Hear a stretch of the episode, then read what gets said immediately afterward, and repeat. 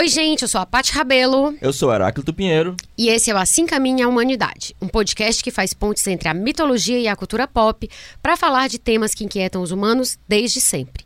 O nosso objetivo é contribuir de um jeito estimulante e divertido para ampliar a conversa sobre mitologia, mostrando como os mitos nos ajudam a entender e a agir sobre as nossas vidas.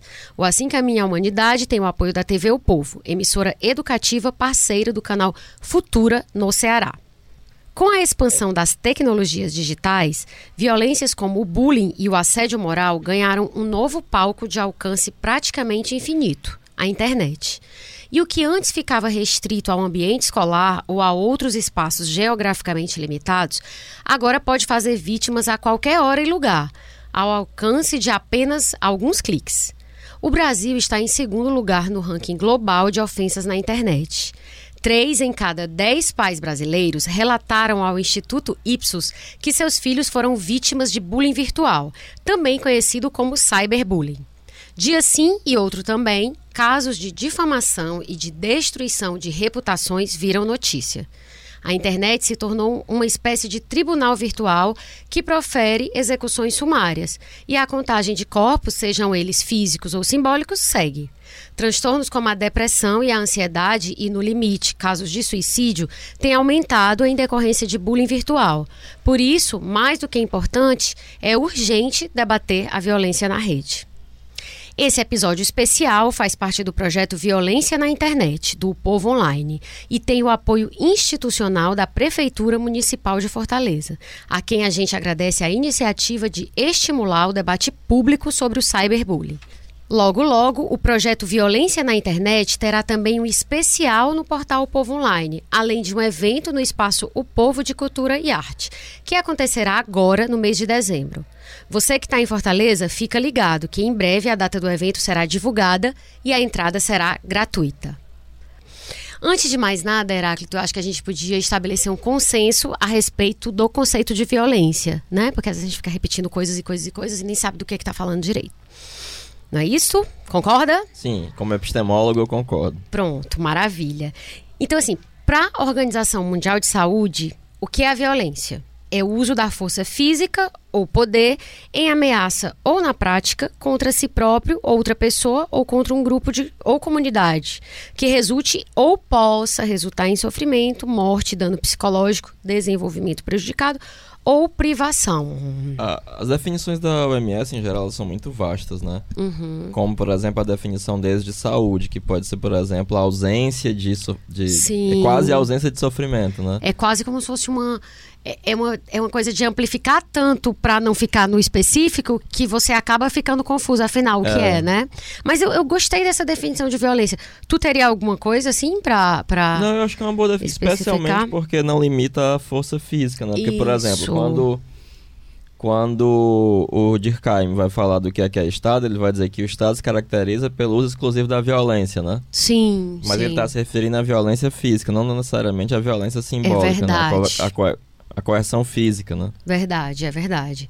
E essa definição da OMS, ela, ela caracteriza, ela assim, ela reforça a ideia de intencionalidade. Então, assim, se uma pessoa for queimada numa, num incêndio que aconteceu por acaso, não, isso não é considerado violência. Né? Se você se envolver num acidente de trânsito e sair com o seu corpo ferido ou traumatizado de lá, isso também não é considerado violência se não tiver uma intencionalidade. Né? Então, essa questão da intencionalidade ela é importante para o que a gente vai discutir aqui, que é a violência na internet. Né? Então, assim, ela é. Ela é Entende o que eu tô falando, né? Entendo. Então, assim, eu, eu achei importante ressaltar isso. E aí tem um autor chamado René Girard, que ele é antropólogo, sociólogo e tudo, assim. Na verdade, eu vou parar de falar, porque senão eu vou passar 10 linhas escrevendo. E ele tem um livro que chama A Violência e o Sagrado, e aí ele diz que a violência é de todos e está em todos. O que ele fala é que a violência provavelmente sempre fez parte da experiência humana, mas o que muda é a forma como ela se manifesta. É muito curioso, porque quando tu me falaste desse antropólogo, né? É, eu lembrei imediatamente algumas coisas do, do Campbell, né? Porque quando ele vai falar das mitologias primitivas, né, das mitologias, é, ele vai falar especificamente de ordens míticas, né? A partir do que ele chama de primeira função da mitologia, que é a função mística. Sim. É, porque há uma necessidade de preparar a pessoa para as pré-condições da sua existência, as pré-condições daquela consciência. E uma dessas pré-condições é o horror da vida, que é a violência. Uhum. Que vida subsiste vida. E que nas, eh, reli- nas religiões que para o Campbell fazem parte da, do tipo de ordem mítica afirmativo, a morte é afirmada. Uhum. Então, os rituais para afirmar a vida, eles afirmam a morte, porque entendem que quanto mais morte, mais vida. Sim. E aí é engraçado porque ele também fala sobre os Quanto mais morte, mais vida. E aí, só pra quem nunca leu esses textos, né? Porque a vida sobrevive de vida, sim. Porque pra você estar vivo, você precisa comer algo que morreu, né? É, meu Pode amigo, ser- minha amiga, se você comeu hoje uma pizza de calabresa, um sanduíche Isso. presunto, é porque um poiquinho morreu. Mas a pessoa pode dizer. e tu não ah, sabe mas... o que é poico, né? Mandar poico pra ti. E se a pessoa disser assim, é, não, mas eu, eu como que é alface, mas mesmo assim algo É, o alface né, morreu, os perdeu aquela morreram. força, É, exatamente. aquela força, não, aquela, aquela, aquela forma. Se você disse pra- é porque você é alfacefóbico. Então, mas assim, é só pra deixar clara essa questão da vida sobrevive de vida. E aí tu tava falando Pois é, isso. E aí ele fala da, das sociedades caçadoras, porque a gente vai no supermercado e compra galinha, né? Sim. Só que as pessoas até hoje no interior do Ceará matam a galinha. E eles estão sempre com as mãos sujas de sangue. Sim. E isso causa um impacto psicológico. E boa parte dos rituais dessas sociedades são justamente para entender que aqueles animais, eles têm um pacto com eles e que se esses rituais forem feitos, eles estão perdoados por estarem matando os animais e os animais vão retornar, Sim. que, há, que os animais são vítimas voluntárias. Então é interessante a gente pensar isso para você ver que mesmo uma violência tão justificada quanto essa, você está matando um animal para você comer, mas você está sempre com as mãos cheias de sangue, ela gera um impacto psicológico. Sim. E ela precisa de uma mediação simbólica para você não ser impactado por isso. Uhum. E é engraçado porque não é só o animal que morre que está afetado por aquilo. A pessoa que está com as mãos sujas de sangue, ela também sofre o impacto psicológico da violência. A Maruísa von Franz diz uma coisa muito interessante, que no momento em que você aponta uma arma para alguém e tem a vida dela nas mãos, você é Deus. É verdade. Porque você assume o poder de Deus, você Sim. decide a vida e a morte daquela pessoa. É verdade. No caso que tu tá falando, esse que tu falou do porco, da pizza de calabresa, eu lembrei de algum alguma pessoa, não sei se é um conhecido meu, não não sei se foi o Alexandre Nagaki, enfim, que ele, algum deles falou que o meninozinho pensava, uma determinada criancinha, que as maçãs vinham cortadas e que as frutas vinham cortadas na bandejinha, que era assim, porque elas não fazem ideia de que existe um- uma é, árvore eu que fiquei dá muito chocado aquilo. quando eu, eu sou um menino da cidade também, né? Criado pela avó e tudo. Sim. E quando eu comecei a fazer veterinário, foi muito chocante pra mim ver os bichinhos morrendo. Mas é muito louco, porque mesmo essas comunidades, essas sociedades primitivas, é como se eles tivessem. É como não. Eles sabiam que existe, existe uma dor envolvida a você acabar com a vida Sim. de alguém. E aí por isso que eles meio que criam essa justificativa para que, pra que eticamente isso fique. Simbolicamente também, Acordado, o impacto né? psicológico daquilo. É né? muito louco. Porque isso. tinha um mistério também. Eles matavam os animais, mas depois os animais voltavam. Sim. E também é uma forma de dizer assim: olha, continua mandando, porque senão a gente vai morrer, né? É, exato. E, e aí, uma coisa interessante que o Girard fala é que nas sociedades que têm um poder jurídico instituído, é, essa coisa da, da- da- dessas interdições, dessa violência, desses sacrifícios, né, que ele fala, depois a gente vai entrar nisso mais especificamente. Mas ele fala que esse é, vamos dizer assim, esse, essa dinâmica, ela é feita por essas instituições jurídicas estabelecidas que elas neutralizam a violência. Então, se você fizer alguma coisa errada, vai ter um- toda uma estrutura estatal que vai É, colocar as o- coisas no trilho, Eu né? acho engraçado isso, porque às vezes me dá a impressão de que isso estimula o bullying. Hum, é uma forma de descontar o cachorro no gato, o gato Não, no rato? não. É, o Jung ele notou uma coisa muito curiosa quando ele foi à África, né? Hum. Porque ele dizia que havia uma etiqueta da selva. Sim. Como você sabia que se você irritasse aquele cara, ele podia partir sua cabeça com um machado? Você sempre agia de maneira polida e com muita etiqueta. Entendi. E, e aí, eu, quando, quando eu li isso, né? Sim. é, eu lembro, eu fiquei, fiquei lembrando muito das coisas do japonês no, no período feudal japonês, Hum. em que a vida não valia nada. Literalmente, assim, e que um samurai tinha o direito de matar quem não fosse samurai à vontade. Sim. E, e era uma sociedade. Sem punição nenhuma. Não, nenhuma. Era uma sociedade ultra polida. Hiper polida. Até hoje os japoneses são hiper polidos. Porque eles vêm de uma sociedade onde as pessoas andavam com espadas e podiam sacar uma espada que podia partir ao meio da cabeça até a cintura. Sim, qualquer mal entendido podia custar É. a vida. né? E a gente tem uma mediação muito grande dessa coisa da, da violência, então talvez essa garantia seja justamente o que garante que a gente possa xingar o outro faz e tal, sentido. e não sei o quê. É tipo um meninozinho que quando tá perto do menino arengueiro, briguento, que quando tá perto do pai, ele fica tipo tirando onda contigo porque sabe que tá protegido, mas se ele estiver sozinho, ele vai ter que responder por si mesmo e fica bonzinho. Eu nunca tinha parado pra pensar nessa questão do Estado como assim, né? Essa garantia do Estado como É, e eu acho que tem uma coisa também da- do cyberbullying que é muito brasileira, sabe? Eu tenho uns amigos que são das Bahamas. É das Bahamas? É uma dessas ilhas da América Central. Sim. Que eu conheci porque eles é, são, são alunos indiretos do meu professor de Kung Fu, do Mestre Chan. E aí uma vez eu vi uma discussão deles, né? Um, um senhor mais velho discutindo. é, e aí tinha tanto Sir, sim. I may, é, if you don't mind. Eles eram tão educados que eu fiquei lendo só porque eu estava chocado com a educação deles. Entendi. Nossa, que maravilha. Não consigo nem me imaginar no mundo É a única assim. vez que eu vi uma, uma discussão tão polida entre brasileiros foi um post que eu fiz no Facebook. Não faço mais, eu estou abandonando. Sim, não, Facebook é, É, é como se fosse realmente o, a última Terra de escala antes ninguém, do é. inferno. é, e aí eu marquei advogados. Porque era um negócio de direito, eu queria saber a opinião deles. E aí Sim. foi um negócio super medindo as palavras. O pessoal que Entendi. comentou, comentou medindo as palavras, porque sabia que um podia processar o outro. Aham. E aí parece que é como se eles tivessem espadas. É, não, total. Então eles precisavam Total. ser polidos e medir as palavras, porque ia ter uma consequência. Sim.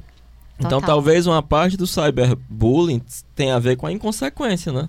Porque a sensação, é até a imagem que se usa, que fala assim, ah, como se a internet fosse faroeste. Mas eu acho até errado chamar de faroeste. Não, faroeste você morre. Pois é, porque no faroeste é terra de ninguém. Calma, mas, mas as pessoas não são loucas. Então, no faroeste, você se coloca lá no campo, amigo. Você pode levar tiro do pois outro lado, é é, de verdade. faroeste não, faroeste tem consequência. É. Faroeste você não sacar rápido, você morre. Total, a gente fica falando, ah, é um faroeste, um faroeste. Tem até um filme, um filmezinho de comédia, feito pelo cara que é o criador do Family Guy, Uhum. que é um milhão de jeitos de morrer no Oeste. Sim. Porque ele detestava esse negócio do Velho Oeste. E no Velho Oeste era muito fácil você morrer de qualquer coisa. Entendi. E aí a piada é ficar mostrando Sim, gente morrendo sim. de várias maneiras diferentes. Ou seja, não sai barato, né? Não. Lá na, na internet as pessoas ainda têm a sensação de que sai barato. E sai mesmo, né? Ainda, porque perto do, do, do- Assim, você tem ainda. Já tem algumas previsões, né, que podem punir, só que é tão É, difícil. o exemplo tão da- daquela difícil. professora aqui da, da UFC. A Lola. A Lola, exatamente. É. Que Inclusive, ela vai estar nesse evento. Pois nesse é, evento sobre violência na internet. Ela foi perseguida por um cara. Completamente. que é criou, Lola inclusive- Aranovich, Isso, que é feminista. Isso, que, que tinha o blog Escreva Lola Escreva. Sim. Que esse cara a perseguiu de tantas e tais formas, inclusive fez um, um perfil falso, dizendo que o, o marido dela era É pedófilo. muito louco isso. cara. É, É, um outro eles- nível, né? Já. E ele, e com ameaças e tudo, e só, ele só foi preso depois de faz- passar vários anos fazendo isso, porque a deputada Luiziane Lins passou uma lei para poder penalizar esse tipo de coisa. Entendi. Do contrário, o cara ainda estaria solto por aí. Imagina, que coisa louca. E ela tendo que lidar com. Porque ela mexeu com os incels, né? O Sim. involuntary celibatary, né? Pessoas que são celibatários involuntários. Pela escolha dos outros, né? Dos outros, é, as garotas escolheram não ter nada. E aí eles Sim. odeiam mulheres. Nossa senhora, é muito sinistro. Nesse caso desse, do que tu tá descrevendo, parece, eu nem sei se tecnicamente é, mas parece coisa de psicopata, né? Era um negócio bem doido, o cara Sim, muito pirado. Muito louco. Eu, eu, na, verdade, não a conheço, mas... Era gente, inclusive, que estimulava que os outros que estavam querendo se matar, ao invés de se matassem, viessem à fortaleza, matassem ela e depois se matassem. Nossa, Ou que matassem alguma mulher. Que coisa sinistra, meu Deus. Então, e aí, é, é, no caso desse, dessas sociedades antigas, você tem os sacrifícios que eles, na, na visão do Girá, eles apaziguam essa violência interna, né? Sim, são E aí? sacrifícios apotropa- apotropaicos, né? Sacrifícios propiciadores, né? E aí, quando você tem uma sociedade, digamos, aberta, né, ou uma sociedade, vamos dizer, moderna, que você tem a figura do Estado, e aí você teria esse monopólio da violência, que foi até o que tu falou, né, que ele prevê a violência física, mas não simbólica.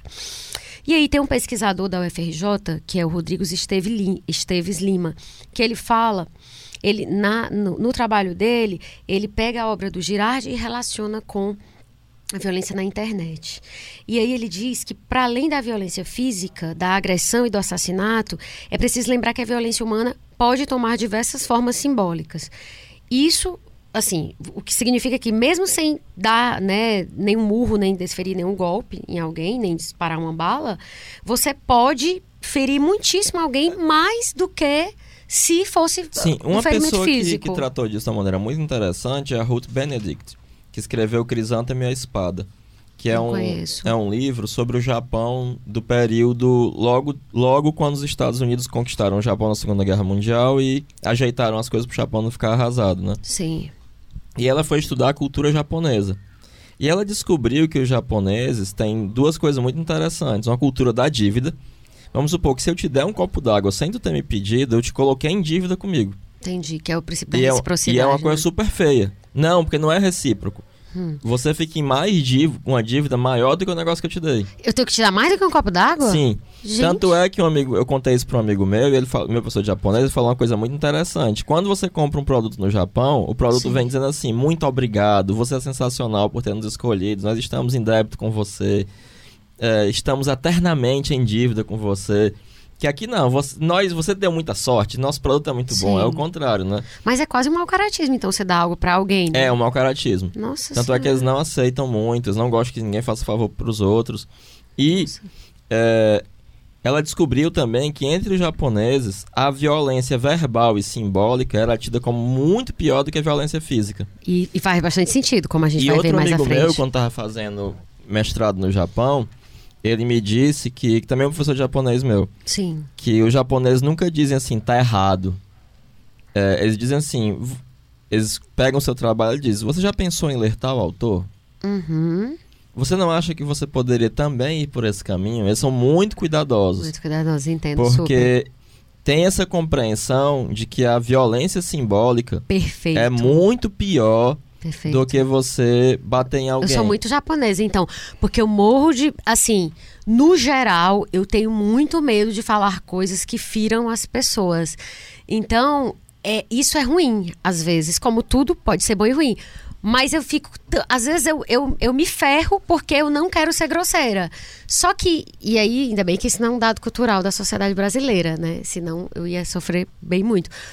Porque eu tenho que fazer isso recorrentemente. Mas eu entendo demais isso. E eu acho que isso faz muito sentido. Porque às vezes é o tom de voz que você usa e você já pode ser extremamente. É, eu acho uma coisa muito interessante, porque é, apesar de eu ser um pouco ríspido, eu me achar um pouco ríspido, eu sou uma pessoa bastante polida para os padrões cearenses, né? É, e eu tenho um desgosto muito grande aqui com, com um aspecto da nossa cultura, é que você chega em algum local e se você não é ríspido, você não é atendido. Ah. E aí eu já entendi isso e me desgosta, assim. Eu chamo, por favor, não sei o que. Aí, nada. Aí quando você diz, ô oh, rapaz! É horrível quer isso. pagando! Aí é a pessoa horrível. vem, ele trata bem. Então eu acho é um horror, isso. assim. Eu acho terrível. E eu acho que isso se reflete um pouco na nossa cultura digital. Eu não sei exatamente como, como isso é nos outros estados, assim, mas... É, eu vejo que é muito fácil sair um idiota, você xingar alguém. É, é, é muito rápido. Sim. Pra descambar em xingamento na. É verdade. É, é, a gente vai entrar mais na frente. Mas enfim, mas eu, eu tô adorando esse, esse encadeamento, mas a gente vai entrar mais. A, a, vai mergulhar um pouquinho mais, eu ia dizer afundar. mergulhar um pouquinho mais nessa questão do porquê que é tão fácil, etc. E aí, depois a gente discute violência, e aí no, no, geral, né, o conceito amplo. E aí eu queria entrar antes em assédio moral, Heráclito, para depois a gente falar de bullying e cyberbullying, porque tá tudo tão ligado. E aí a gente, é, é, eu acho interessante compreender essa correlação. No caso de assédio moral, é, especificamente, é, tem a definição de assédio para o Michaelis, eu acho que, que ela ajuda bastante, porque no Michaelis assédio é por, assédio, cerco ou sítio a algum lugar, né? Tipo como uma praça, um lugar fortificado.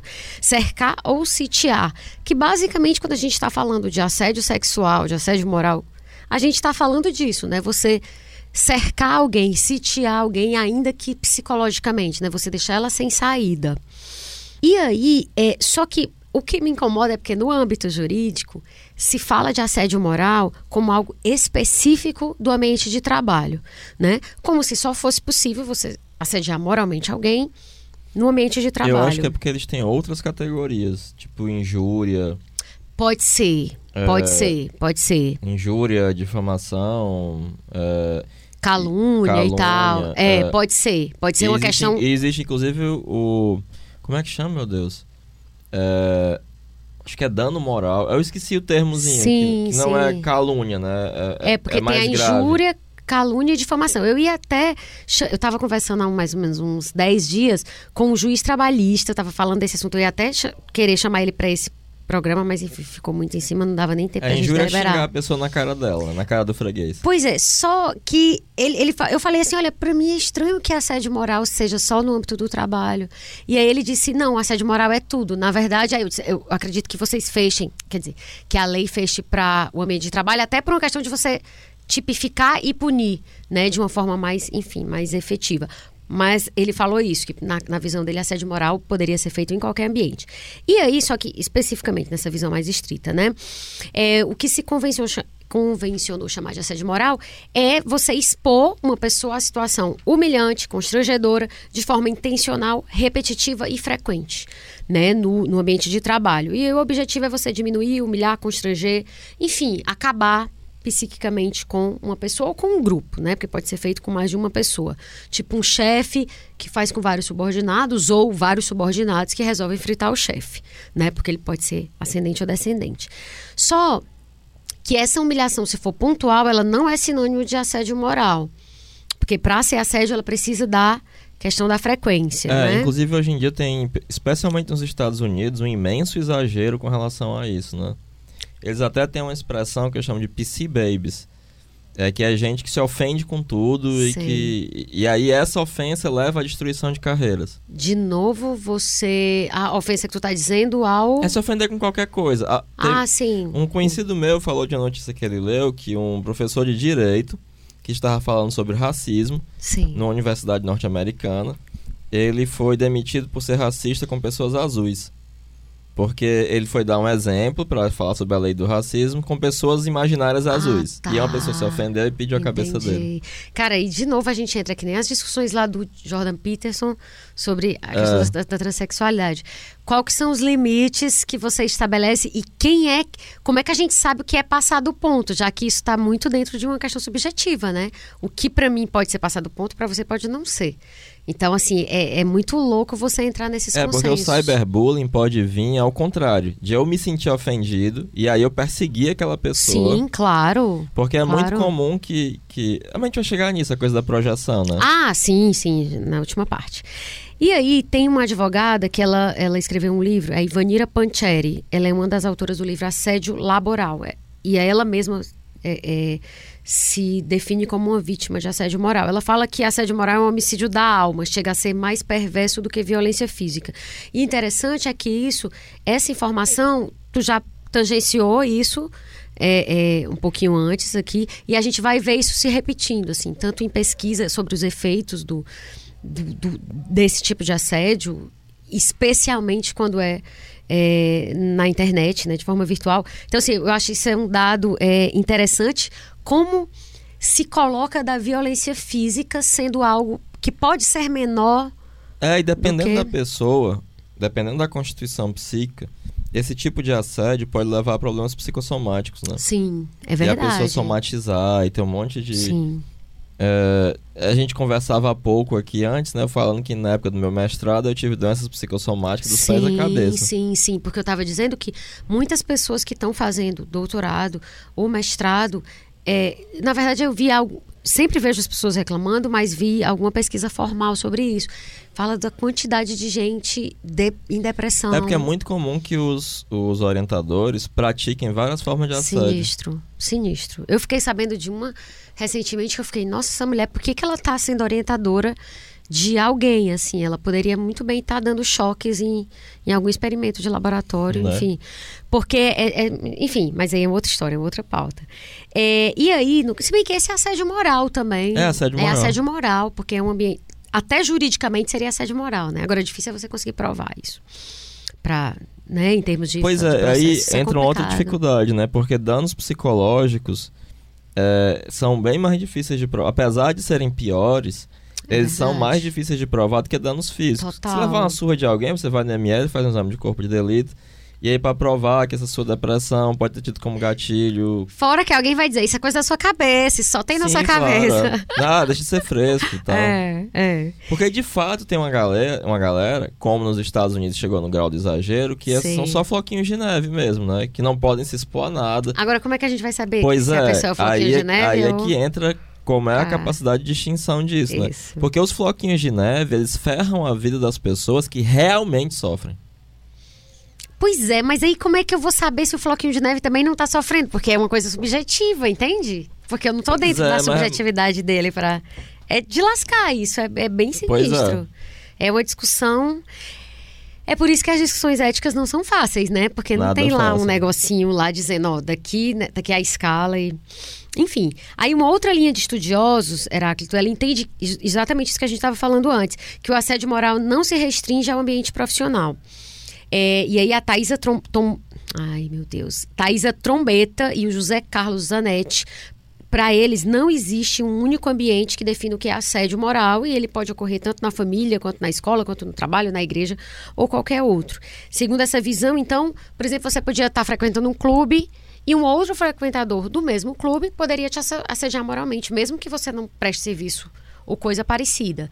Eu acho que essa discussão, esse conceito, ela ajuda melhor no entendimento da realidade, sabe? Eu É, acho que ela é mais. Porque é como se você dissesse, assédio moral é só aqui, sim. E se acontecer no prédio onde você mora, sabe? E aí não, não chama mais assédio moral, tem que inventar outro nome. E aí eu acho que a gente. É possível falar da gente. É, é possível a gente falar sobre um assédio moral, então, lato sensu e um estrito senso. E esse estrito senso, ele diz respeito é, a essa configuração que é meramente jurídica, assim. Faz sentido para ti? Se a Acho gente que quiser sim. se ater, assim, a um... Enfim, a um... Algo que seja mais descritivo da realidade. E aí, do assédio moral, a gente chega ao bullying. Só, só fazer um- uma parte com acerca do bullying, né? Hum. Porque a nossa geração tem uma dificuldade muito grande pra aceitar que existe bullying, né? Sim, vamos chegar. Tu, tu já, tu já notou isso, assim? É muito impressionante. Até porque é, começou-se a usar o termo bullying quando a gente já não tava mais na escola, né? Uhum. A gente... Eu digo quando foi que a gente se formou? É, Não, pra saber o que aí indica a idade, se formou o quê? né? No não, colégio. pode falar. Foi em pode falar. 96, né? Que Mas tá gente... falando do colégio? Do colégio, é. 96. 96, né? E Uhum. nessa época ainda não tinha entrado na moda o termo. Sim, só lá Bullying, fora. né? Aqui não, é verdade. É, e não Verdade. existia também a figura do valentão. Porque a figura do Eu valentão. sempre tive medo de alguns meninos no colégio. Quem? No, tipo assim, em séries hum, em que eu era Ah, menor. tá. Eu tinha medo, nunca ninguém Tinha um colega comigo. nosso que ele sofreu bullying, ele chegou a reprovar. Aí na nossa turma Hum. era de boa. Ele sofreu um bullying tão grande que ele era muito baixinho. É, que Eu- quando eu falei no nome desse menino, ele começou a tremer. Mas ele era ruim, esse menino que. Ah, não, não, não. O, o pequenininho era, era o que, que sofria bullying. Aí na nossa Entendi. turma, como ele reprovou, a gente Entendi. chamava de desejo, lem- desejo, lembra? E aí quando ele se Não. levantava, a gente começava a assoviar. e Era um menino feio, era isso? Ele era muito pequenininho. Ah, sim, tô e aí ele, ele sentava do lado da porta, ia lá Sim. pro começo e vinha andando bem devagarinho, e a gente ficava chamando ele lindo, gato, gostoso. Ah, eu acho que eu tô lembrando. Até que o José Aragão um dia virou e disse: "É, Meu chefe, ele acredita mesmo, ele acredita mesmo que ele é bonito. Eu tô lembrando, eu tô lembrando. Mas ele tá sofreu um falando bullying horroroso na turma original dele, que ele reprovou. Entendi, entendi. Eu tô, agora tá me vindo, ele usava óculos, É, né? um óculos bem fundo de garrafa, assim, lembrando. pequenininho. Cara, assim, na verdade, o, o termo bullying, até a gente vai entrar nisso agora, ele, ele é cunhado nos anos 70. Mas, de fato, é, essa, essa, vamos dizer assim, não vou chamar banalização porque parece ter um julgamento de valor, mas assim, essa... essa ma- Popularização. É, esse uso mais comum e mais do dia a dia é realmente algo mais recente. Até porque assim. eu acho que isso populariza muito a parte da cultura americana, né? Que tem uma figura que é o valentão, que lhe Sim. bate, que rouba a sua Sua merenda, merenda, que toma o seu dinheiro da merenda. que você paga um, um dinheiro pra ele não te bater. É, né? exatamente. E aí, no caso do bullying, é, fica fácil perceber que o, o, assédio moral tem uma proximidade com ele. Aí é uma outra discussão também que é interessante. Mas, como a gente falou antes, enquanto o assédio moral ele é mais comumente associado a, ao ambiente profissional, o bullying é mais ligado ao ambiente escolar, né? E aí, eu vou falar depois, explicar por que que é originalmente, né? Mas vocês já devem supor. É, como já é bastante conhecido, o termo bullying, ele surge a partir do inglês eu ia dizer inglês. Eu fico, eu, eu fico super impressionada com a minha capacidade de. Eu vou ficar nem repetindo, não, falar assim, deixar com é, ele fala inglês mesmo. E aí, é, ele vem do inglês bully, né? Que é o valentão, brigão, valentão. brigão e etc. E aí, esses primeiros estudos que, que dão conta desse conceito, que a gente entende como bullying, eles são dos anos 70, de um professor chamado Dan Owens. Eu não sei se é assim que lê, porque o nome dele é sueco. Ele, é professor da, ele era professor da Universidade de Bergen, na Noruega. Foi o Owens quem desenvolveu os primeiros critérios para detectar o bullying de uma forma específica. Então, assim, ó, nem tudo que acontece na escola é bullying para ser bullying, eu sou o criador do termo, então eu que vou dar as regras aqui, é isso, isso e isso. Ele fez essa definição, né? E aí, na visão que é tributária do professor, Dan Wowels, o bullying tem características bastante delimitadas, de modo que nem todo ato de violência na escola pode ser chamado de bullying. E aí, Heráclito, na visão do Wowels, nem todo ato de violência na escola pode ser chamado bullying. Mas, pela nossa vivência atual, né? Pelo que a gente acompanha, eu eu arrisco dizer que praticamente qualquer coisa que você faça hoje que fira o outro, mesmo que você não tenha repetição e etc, mas se você tiver intenção, já pode ser configurado, assim. É, eu não sei, eu acho que, que o bullying tem, tem uma coisa sistemática, né? Tem que ter aquela pessoa que vai se fazer a figura do bully, né, do Sim, valentão, que é o agressor. O agressor e vai ter uma série de pessoas, em geral vão estar tá, vai estar tá Uh, nos Estados Unidos existe uma espécie de hierarquia social muito bem delimitada nas escolas, né? Sim, a gente vai falar sobre isso. Que é inclusive uma hierarquia pop. muito social, de beleza e Sim. de também associada aos esportes que você que faz. Que reproduz exatamente a, a sociedade americana. É, a cultura adulta, do, né? do loser e é do cara que é o bem-sucedido, self-made man e tal. Então, se você é um loser, você é aquele cara que vai apanhar, que vai Sim. ser humilhado, que não pega ninguém. Uhum. Ao contrário do cara que é do time de futebol e anda com o casaco do time de futebol Sim. e joga beisebol. Ou que é rico, que tem dinheiro, que mora nos bairros que é bons, bonito e tudo que é né? E aí a Cleo Fante, ela é pesquisadora de violência nas escolas. E é, para ela, o bullying é um conjunto de atitudes agressivas, intencionais e repetitivas que ocorrem sem motivação evidente, adotado por um ou mais alunos contra outro, causando dor, angústia e sofrimento. Já os pesquisadores Christian Berger e Carolina Lisboa, eles dizem que o processo de bullying é um fenômeno que se manifesta principalmente no contexto escolar, envolvendo crianças e adolescentes, e se encontra presente em praticamente todas as culturas. O que, que me chama a atenção? É quando ela fala, quer dizer, não é que me chame a atenção, mas acho que é dentro da linha do que a gente vem falando aqui. É, principalmente no contexto escolar, ou seja, mas não obrigatoriamente, só nele. E quando ela fala que é presente em todas as culturas, isso me chamou a atenção, assim. Porque a violência, sim, a violência de uma forma mais ampla e tal. Mas o bullying eu não, não sabia é, Campbell, que era algo. O Campbell tem uma passagem dele, acho que é dele, que ele disse que é muito comum que entre filhotes, é, especialmente de, de predadores, os filhotes briguem entre eles. Uhum. Os machos adultos não brigam, só se for uma briga de verdade, por uma Sim. fêmea, por território. Sim. Mas os filhotes brigam como uma espécie de folguedo, uma espécie de, de, de exercício é, lúdico da, da violência, né? Entendi. De testar limites, de ver como é que é e tudo. Entendi. É, e também eu acho que um estab... eu acho que é, essa coisa da, da da briga pela briga, né? Uhum. É muito comum entre crianças mesmo. A gente tem essa ideia da criança como essa figura pureza. angelical, da pureza, mas não tem nada mais perverso do que uma. É, nada pode ser tão perverso, é verdade. Do que uma criança, criança, né? É verdade. E há, e há essa coisa, né? Especialmente eu acho que entre crianças do sexo masculino, né? Sim, sim. Em que há essa, essas brincadeiras violentas, que não são de todo é, ruins, né? Porque de fato é, é importante que se teste esses limites, né? Sim.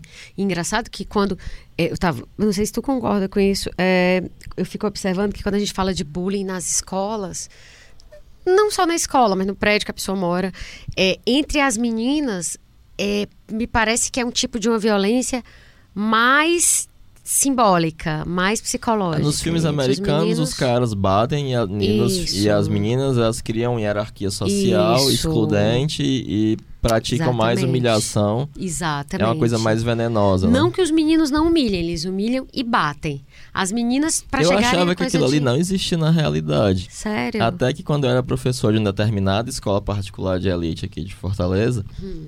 Eu tive umas aluninhas, eram alunas da sexta série até, Sim. que eu olhava assim, meu Deus, essa menina saiu de um filme de cheerleader norte-americano. Não pode a pessoa existir ser assim. Eu ficava olhando e pensando, não, não existe isso. E, tipo, ninguém peitava elas e tal, assim. Tipo, não, elas tinham aquela atitude de cheerleader, Entendi, assim, de entendi. Mas elas chegavam a fazer de- coisas... é, Ah, acho que sim. Nossa Senhora. Então, é, tanto no caso do bullying quanto no, do assédio moral, a conduta do agressor é violenta e vexatória, capaz de constranger a vítima e causando nela sentimentos de humilhação e inferiorização. Mas, no caso do bullying, a violência pode não ser apenas moral, com a difamação e exclusão da vítima, por exemplo, né? Mas também física. Então, assim, tem um detalhe. Quando a gente fala bullying, você pode ter bullying com zero ameaça física ou, é, é, vamos dizer assim, execução de uma violência física. Mas pode ter. Então, assim, diferente do assédio moral, porque o assédio moral você pode até ter efeitos físicos, mas é uma questão de somatização, né? Então, assim, aí é uma diferença que é que, é, que não dá pra gente é, confundir, digamos, né? Nesse caso, assédio moral com o bullying. E aí, falando do que tu disse é, há pouco, que essa coisa de a gente usar a palavra bullying, disso está muito dentro do, do, do- de- dentro da discussão, né? Social, de ser algo recente, isso me fez lembrar essa parte do Ateneu, do Raul Pompeia, né, que é um livro de 1888, em que tem um protagonista, Sérgio, que tanto ele quanto os amigos, os colegas, são vítimas de bullying com frequência. É, faz tempo que eu li, mas no contexto desse Ateneu tinha uma coisa de que pra você ser protegido por determinados garotos, você tinha que submeter sexualmente a eles. Ah, não, isso eu não lembrava, não. Na verdade, eu, eu É, inclusive uma tem- é uma das partes que é tida como chocante é que assim, Ah, tem tá. esse, esse bullying, Sim. mas aí pra você conseguir a proteção de alguém, você passa a ser submisso sexualmente a ele. Ou seja, para você se livrar da violência de alguém, você tem que ser violentado por outro. sexualmente. É mais ou menos como se que violenta sexualmente fosse o Estado, assim. Ele te violenta e pode te violentar para te proteger. E aí, tanto é que eu lembro bem do começo, que tinha um cara que chegava e dizia pra ele que era novato no Ateneu, né? Olha, não aceite a proteção de ninguém, não sei o que e tal. E ele fala, é, só que os bons conselhos dele vinham com mau hálito e tal, e a Ah, cara dele tá. era assim, assado, e aos poucos ele foi cedendo, né? Entendi. E, aí- era um internato, era como se fosse uma prisão Sim, e sim.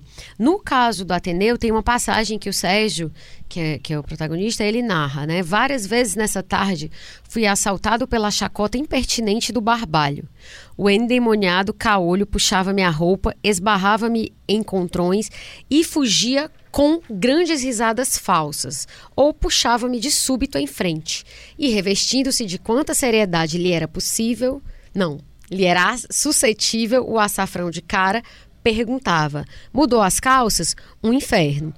E aí, é, uma coisa interessante desse período histórico especificamente é que as pessoas achavam que isso era necessário para formar o caráter das pessoas. Então, assim, o que para ele era um sofrimento, era uma violência, entendia-se assim: ah, isso é necessário, porque isso que vai, vamos dizer assim, que a gente fala no Ceará, Endurecer, criar né? marra E amarra. né? Que é uma coisa ignorante, Ah, eu assim. lembrei de um bullying que um amigo meu fazia. Qual? Eu não vou dizer o nome dele, né? Sim. É. Não, mas qual é o bullying? Qual é a Era coisa? lá no 7 de setembro. Tinha um meninozinho que eles viviam enchendo o saco. E ele, ele dava um tipo de chulipa. Hum. O pessoal usa chulipa nos outros estados. É um Deve ter a coisa, mas talvez seja É, outro chulipa nome. é você pegar o dedo e, e- e bater na- nas costas das orelhas de alguém, né? Sim. Só que ele fazia com as duas mãos abertas e com as, nas duas orelhas ao mesmo tempo, como se tivesse. Caramba. É, Como se a pessoa estivesse passando num, é exata- numa coisa de lavar carro, assim. exatamente. É. E ele fazia isso com um menino pequeno lá. E aí um dia o fiscal viu, e aí saiu correndo, só que o fiscal, eu vi, eu vi. Aí chamou ele, né? Só que ele era muito esperto. E ele, e ele fazia bullying com Deus e o mundo. E aí ninguém fazia bullying com ele, porque no 7 de setembro tinha ido de volta, né? Todo, só que com ele não, porque sabia que era desproporcional. Gente, eu não lembrava. E aí disso. ele foi levado pra, pra diretoria.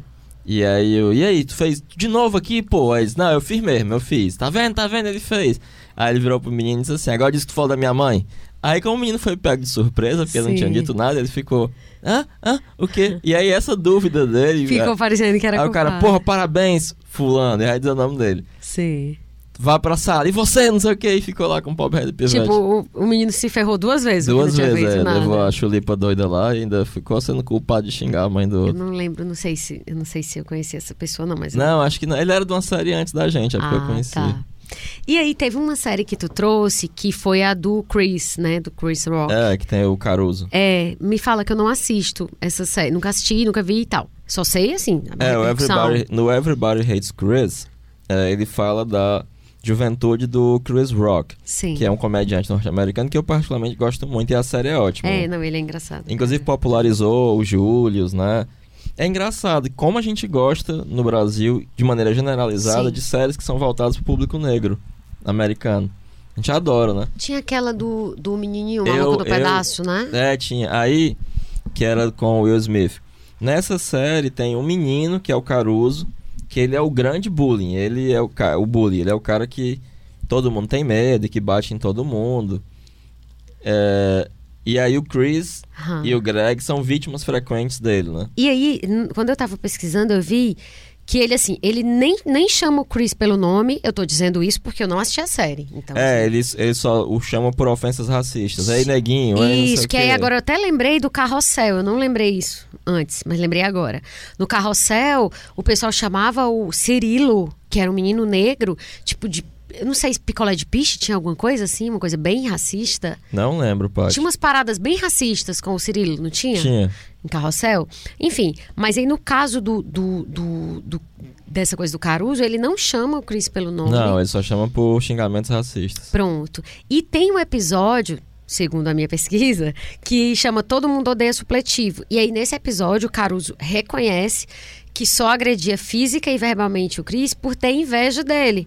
E aí ele fica querendo ser amigo e tal, oferece a Esse eu nunca vi. dele. Pois é, eu fiquei surpresa. Eu tem sempre... um que tem um japonês que aprende artes marciais, dá uma surra no Caruso. Ah, tá. Aí quando desaparece a figura do Caruso, todo mundo resolve ser bully e tem uma brigas generalizadas. Isso aí é bom, porque isso é, é uma forma de você dizer o seguinte: se não tiver aquele que vai ser o que vai ser distribuidor da violência, alguém vai fazer esse papel. Pois é, aí o um tem que convencer ele a voltar.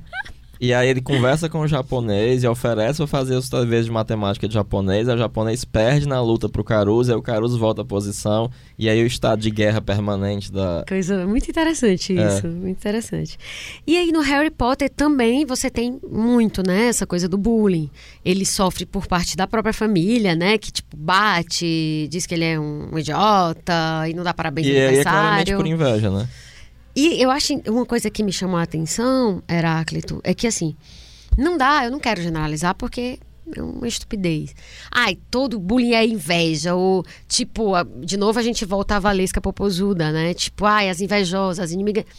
Mas assim, sem querer colocar tudo no mesmo balaio, Há muito disso, né? mas ah, porque Porque como a gente já viu no outro episódio, né, a inveja Isso. é uma tristeza pela alegria do outro. né? Isso, que é no 19. Eu tô com a minha cabeça tão doida que eu acho que é no 18.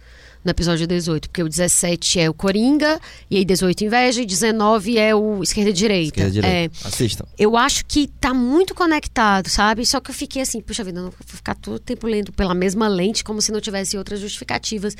Mas o bullying é tão destrutivo, o bullying, o assédio moral, ele é tão destrutivo que ele se conecta com essa ideia que tu falou, da inveja como algo que quer eliminar né, aquele outro porque você supõe que ele tem algo que você não tem. Mesmo quando parece alguém que é socialmente mais frágil, né? E aí, no caso do Harry Potter, ele sofre bullying por parte da família, né? E também tem a coisa dos, dos sangue ruins, né? Em Howard. Então, assim, é... É, chamam de Mudblood no inglês. né? Pois é. E aí tem, e tem vários outros casos, assim, E de aí bullying. o, o Draco Malfoy fica dizendo que a Hermione é uma Mudblood. E assim, é, é algo muito presente na, na, na história, né? Essa coisa do, do, do dessas disputas de poder e, e, dessas coisas de submissão e de humilhação e de fazer pouco. É, o bullying tem, tem algo que me parece que é um estabelecimento de uma, de uma hierarquia, mas de maneira horizontal. Não há uma hierarquia que é imposta e, essa, e essa hierarquia se estabelece por conflito. Pois é, porque a hierarquia um não é mais... formal. É, não é formal. Mas não significa que não haja submissão e desequilíbrio é, de poder, né? É. Porque é como se não existisse uma hierarquia, é, vamos dizer, oficial, é mas porque na tem prática... os valores que permitem valorar quem é melhor do que quem. Isso, e, isso. inclusive, permite o assalto desses melhores. É quase uma coisa aristocrática, assim, né? Sim. Na verdade, o, nesse caso do que a gente está falando da escola, normalmente são os que tão, são considerados mais inteligentes, mais bonitos, mais fortes, contra os mais frágeis. É, nem tanto no, nos Estados Unidos os mais inteligentes, né? Mais os mais bonitos, os Sim, mais, mais competentes ricos, no esporte, os mais ricos, né? Mas você pode também ter de uma forma invertida, né? Você pode ter é, pessoas que. E aí a gente entraria nessa coisa da, da, da, inveja muito claramente. Pessoas que têm menos atributos, querendo se vingar. Você pode ter um menino ótimo na sala, super gente boa, bonita, etc, etc, mas que não sacaneia ninguém. E ele pode vir a se tornar vítima de bullying. É, pelos filmes americanos que eu já assisti, isso é mais raro, é, né? Só ignorado. Eu vou te dar um exemplo de um caso que eu soube. É, não era na escola, mas era uma menina super bonita e tal. E, tipo, ela tinha, estava dentro de um contexto de colegas, meninas, am, amigas, porque, tipo, moravam num prédio, mesmo prédio. E aí essa menina tinha acesso a muitas coisas, porque vinha de uma família rica e, e, e sempre as amigas ficavam beneficiadas por aquilo, iam fazer compras, aí davam chocolate, enfim. E uma dessas meninas começa a ter inveja e começar a minar a, a, a garota que era a vamos dizer assim, esse centro aí dessa, desse, dessa dinâmica. E aí a menina ficou muito mal, assim, muito, muito, muito, muito mal mesmo, assim, com, com consequências é, psicológicas terríveis. Então, assim, nesse caso ela, ela tinha qualidades, ela não era uma pessoa que saía infernizando a vida dos outros, mas ela foi, ela foi é, alvo, né? Meio que de uma coisa de alguém que se sentia inferior, claramente é, inferior tem a ela. aquele seriado americano que causou uma certa polêmica, eu achei até interessante, chamado 13 Reasons Why. Ah, sim, eu não assisti, mas... Que, retrospectivamente, conta a, a menina vai contando a história dela através de fitas de vídeo... de... Não sei nem mais nem como é que chama, fita cassete? Não. É, tu tá falando VHS? Não, é fita que só que você botar no rádio só ouvia. É, é, se for fita assim é cassete. Mas é só ouvir. É. E aí ela ela fala, ela comete suicídio, né? E retrospectivamente ela vai apontando os culpados pelo suicídio dela, o que é que fizeram e tal e tal uhum. e tal. Justamente por esse esquema de bullying, né? E todos eram ligados a isso? Eu não assisti a série. Sim, deu... em alguma maneira todos foram responsáveis em algum Entendi. momento. Não, eu digo assim, todas essas pessoas que elas citam, todas tinham a ver com bullying? Ou, por exemplo, É, uma não, ela todas- levou um fora e Não, ela vou me todos tinham a matar. ver com bullying e o último, spoiler alert, Sim. é, ela tinha estuprado e tal. Ah, tá. Eu achei paia, porque é, eles estavam construindo um contexto psicológico interessante e aí já foi uma saída fácil, assim, né? Entendi, entendi. E aí, a gente até já falou da questão dos filmes norte-americanos, mas uma coisa que eu acho interessante é que, assim, independente do gênero, pode ser comédia, pode ser horror, pode ser drama, é, é meio que uma coisa instru- estrutural nos filmes É, adolescentes. onipresente a história do bullying. Tipo assim, é, não tem como você assistir um filme desse voltado, né? Tipo assim, que retrate esse ambiente. É, tem um episódio do. Eu gostava muito do Two and a Half Men. E aí tem um episódio que o, o meninozinho, que é filho do. sobrinho do Charlie, ele vai pro segundo grau. Uhum. E aí o, os- o tio e o pai ficam com uma preocupação de comprar uma roupa de cores neutras, um sapato que ninguém queira roubar, Sim. e que ele não chame a atenção, e que ele não se destaque, que ele fique quieto. Pois é, porque essa E, os- coisa do... e, e a, a coisa de que o segundo grau é um inferno pra ele. E né? é, é, eu assim, claro que deve haver algumas obras E tem uma que... espécie de omerta também. De lei do silêncio. Ninguém fala nada, você tem que aguentar aquilo calado. Porque se você falar é pior, você vai se lascar ainda mais. É, tem uma coisa assim desse silêncio aí, né? De que não pode envolver os professores, não pode envolver os adultos, tem que aguentar calado. Pois é, tem, pode até ser que tenha filmes ou séries que que isso, em que isso não seja colocado, mas eu não lembro muito, assim, não me vem. Também não. É um tema tão, tão presente na, Total. É, me- na é sempre assim. pop que o, deve ser uma coisa realmente. o baixo clero, né, sofre a, a pressão psicológica, enfim, as humilhações por parte dos populares. E aí, é, nesse caso, um exemplo para mim, mim clássico, até porque ele trata como uma linha do tempo de e se tivesse sido diferente, é o De Volta para o Futuro, né? Que o Biff, ele humilha, humilha, humilha o, o pai do McFly. E aí, num- numa das possibilidades, quando eles fazem lá, né, a volta no tempo, era se a primeira vez que o, que o Biff tivesse tratado o É, Jorge. leva um soco na cara. Isso, e aí ele muda a linha do tempo e de, de repente o, o Biff, essa coisa dele está tão ligada com a lógica do perdedores versus vencedores, É, a lógica do loser. é que quando o George, que é o pai do McFly, ne- nesse futuro alternativo, né, quando ele reage, ele, o cara não faz mais bullying com ele, como se torna funcionário dele, né? Então, assim, tá muito ligada como, de fato, tipo, a escola reproduz as mesmas relações sociais, digamos assim, É. né, da vida adulta de uma forma bem, bem para não usar uma palavra mais educada, de uma forma bem cruel. E aí, é, tu estava falando da hierarquia. De fato, no bullying não tem hierarquia formal.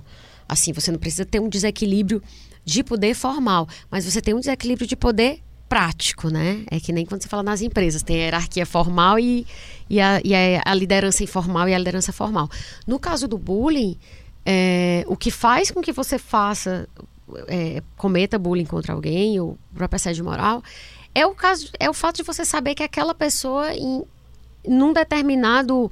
Ela pode até ser mais inteligente que você.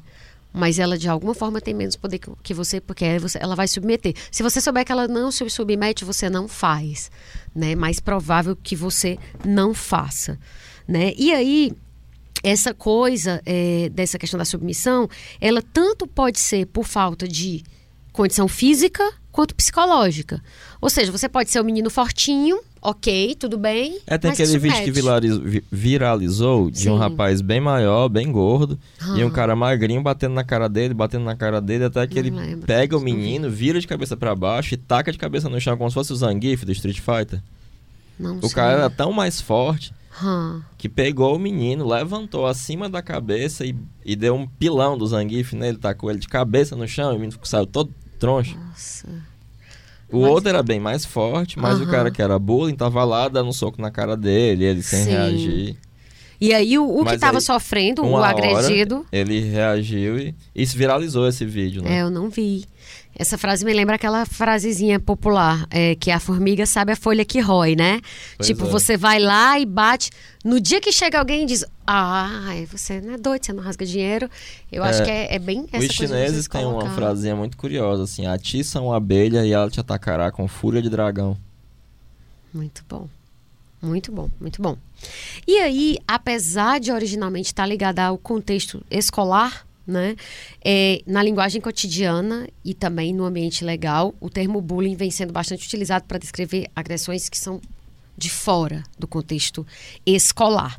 E aí, o interessante é que, assim, no caso do assédio moral, a gente fala que no ambiente jurídico está se limitando isso ao contexto profissional. Com o bullying é ligeiramente diferente, porque assim, pelo menos no que eu pesquisei, eu vi uma proposta que tramitou no Brasil em 2013 e que definiu o bullying ou o crime de intimidação vexatória como ato de intimidar, constranger, ofender, castigar, submeter, ridicularizar ou expor alguém entre pares a sofrimento físico ou moral de forma reiterada.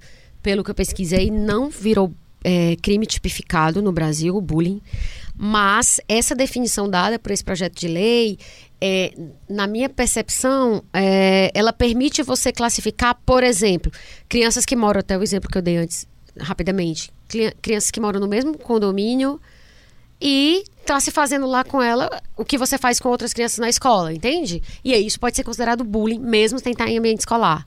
Compreende? Isso dentro daquela. Sim. Então, nesse caso, também era como se você tivesse um bullying lato senso, que é, é aquele tipo de comportamento, mas em vários contextos diferentes, ou um bullying estrito senso, que aí você resume Mas isso é um a negócio escola. tão, tão complicado de, criar um tipo penal, né? Não, não estou dizendo criar tipo penal. Na verdade, é, assim, eu vi tanta coisa que, ora, pela notícia, parecia que isso já tinha passado. Ora, não. Pelo resumo da ópera, eu entendi que o bullying não é tipificado. Certo? Mas houve uma tentativa em 2013, isso chegou a tramitar. Mas, assim, acho que interessante. De novo, a gente cai naquele problema que a gente falou mais cedo. É muito difícil você provar, né? Você, você levar isso para uma, uma punição é muito complicado, porque como que você vai provar? É, e em parte, de fato, você se deparar com esse tipo de coisa, tem algo de character building mesmo, né?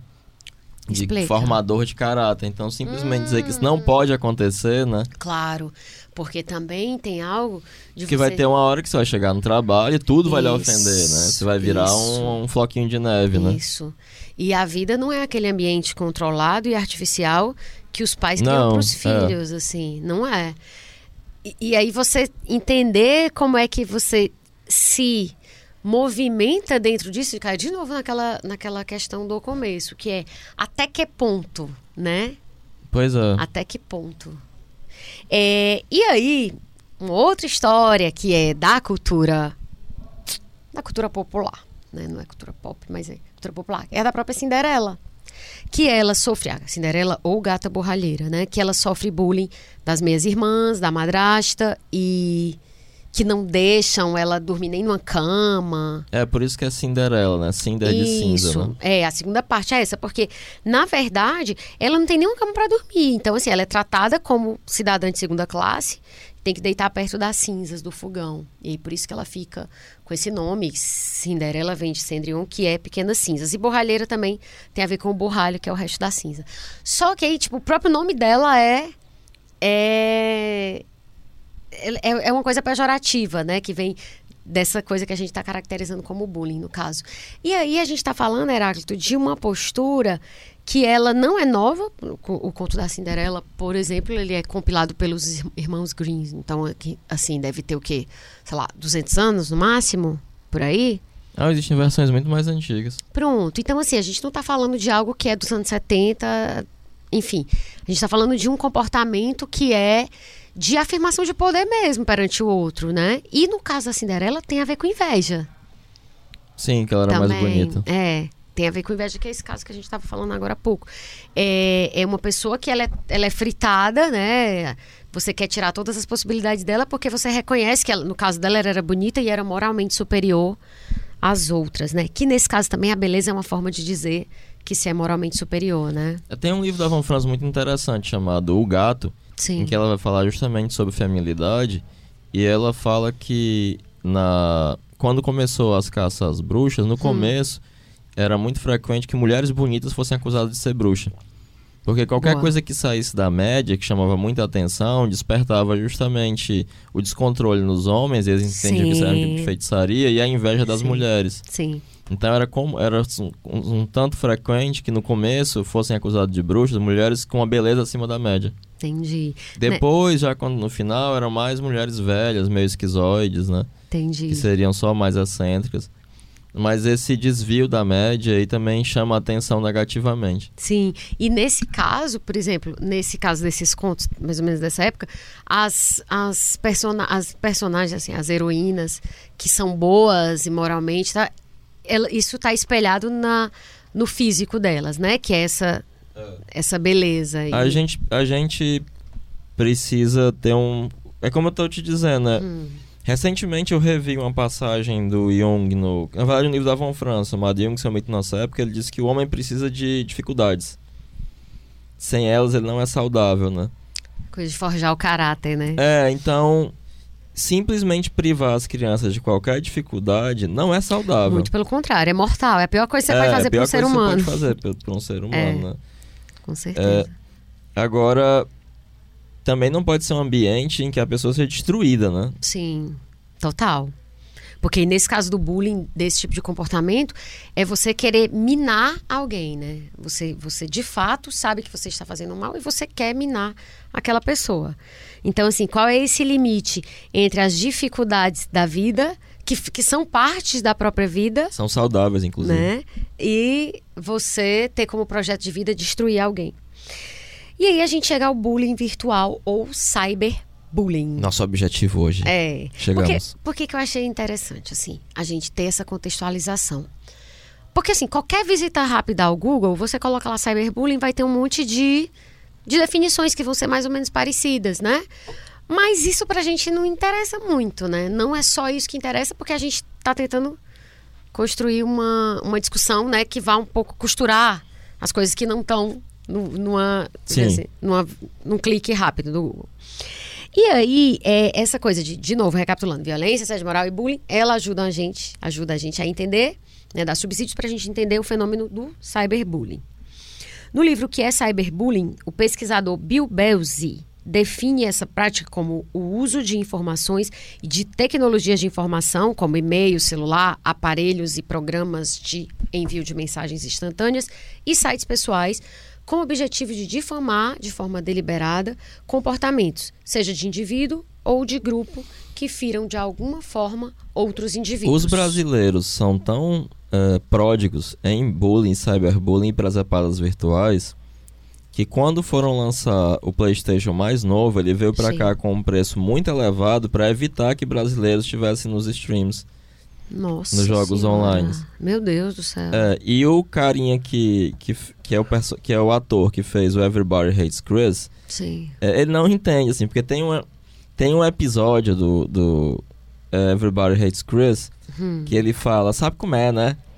Porque dizem que ele beijou a mina, ele não beijou. E ele nem disse que sim, nem disse que não. Ele disse, sabe como é, né? Hum. E aí, às vezes, tem postagens dele no Instagram, no Twitter, que tem Sim. 100 mil brasileiros botando, sabe como é, né?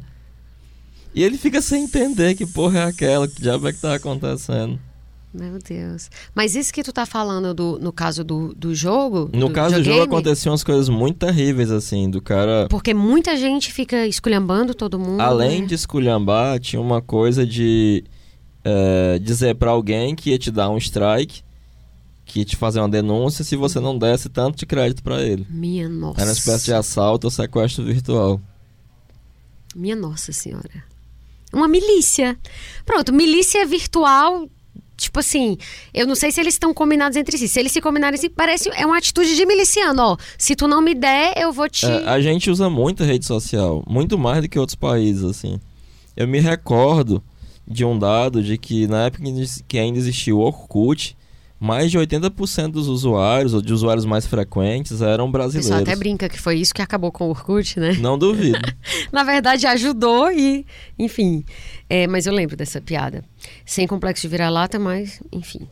É, e aí, qualquer mensagem ofensiva, humilhante ou ameaçadora enviada por meios eletrônicos, então é considerada bullying virtual ou cyberbullying.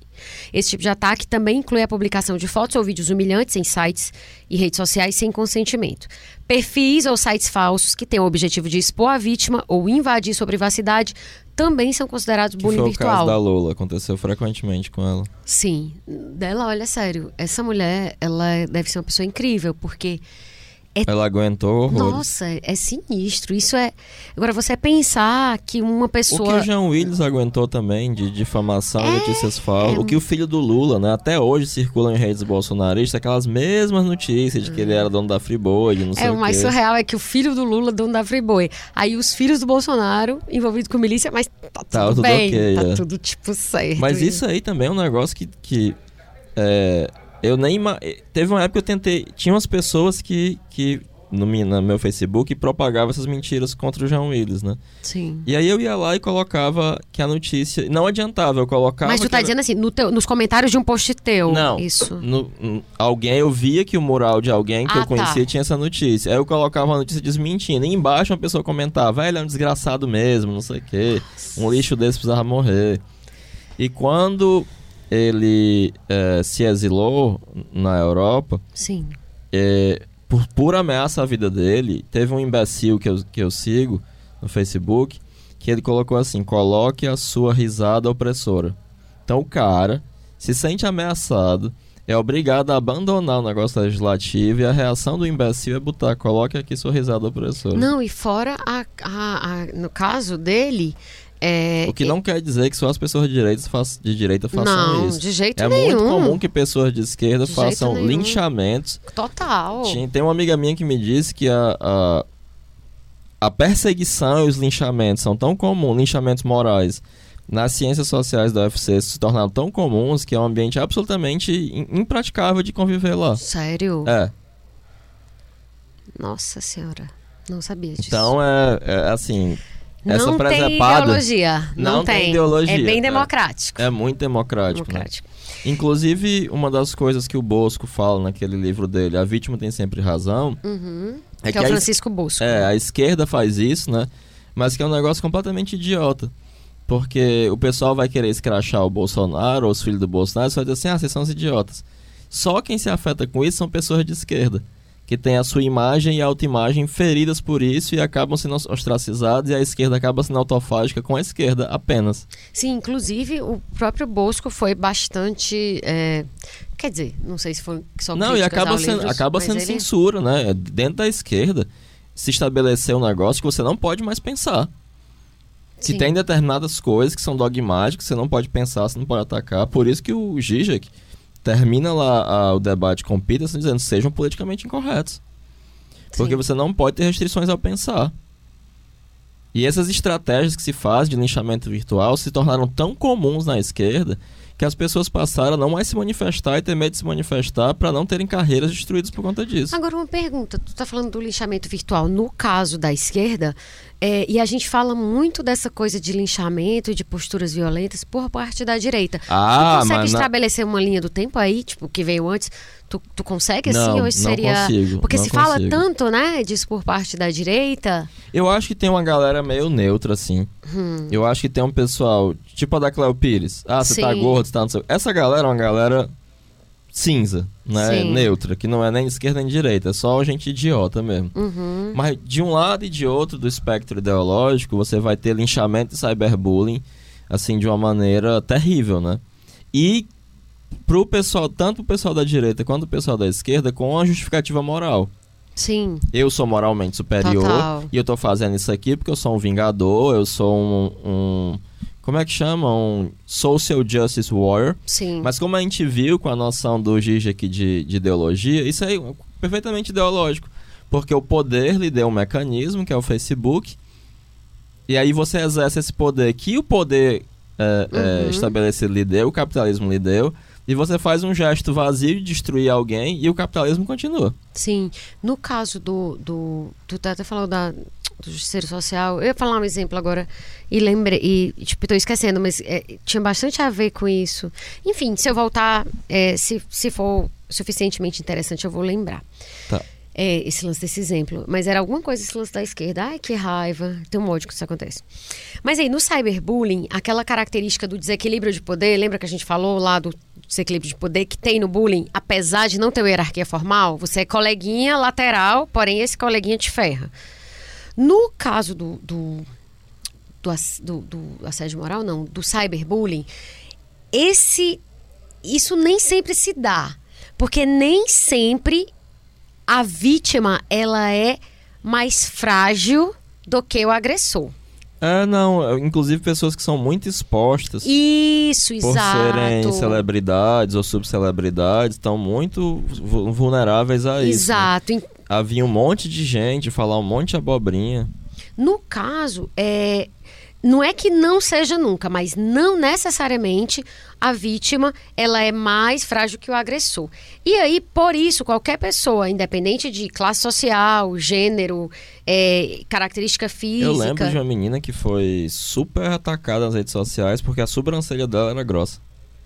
Pois é, E dizer que era cor nojenta. pois é. E aí, E outra que alugou um ônibus pra fazer umas fotos no ônibus. Aí ficou Sim. dividido. De um lado ficou o pessoal que achou massa, o outro é ficou ridículo.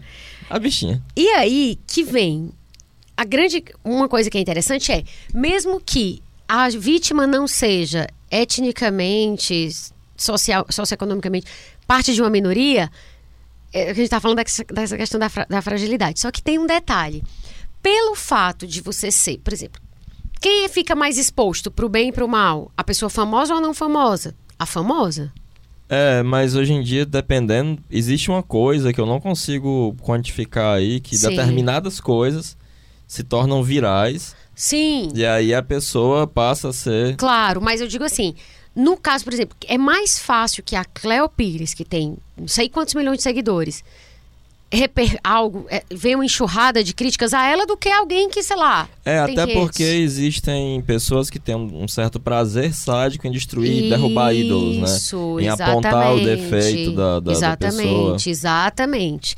E aí, uma coisa que me chama a atenção no caso do cyberbullying é justamente esse elemento que, na minha visão, é a covardia. Por quê? Porque tanto no assédio moral, na verdade, não no assédio moral, no bullying e no cyberbullying, né? O agressor ele é covarde porque a outra pessoa ou ela é mais fraca, no caso do cyberbullying, ela pode não ser mais fraca, mas ela não tem tanta condição de se defender. Porque muitas vezes você pode fazer anonimamente ainda mais. Você pode fazer anonimamente ou você pode não fazer anonimamente, mas você sabe assim, pô, que- ni- ninguém vai me. Eu tô aqui falando que a Cleo Pires está deformada, preferi ela muito melhor. Eu preferia antes, ela era muito melhor.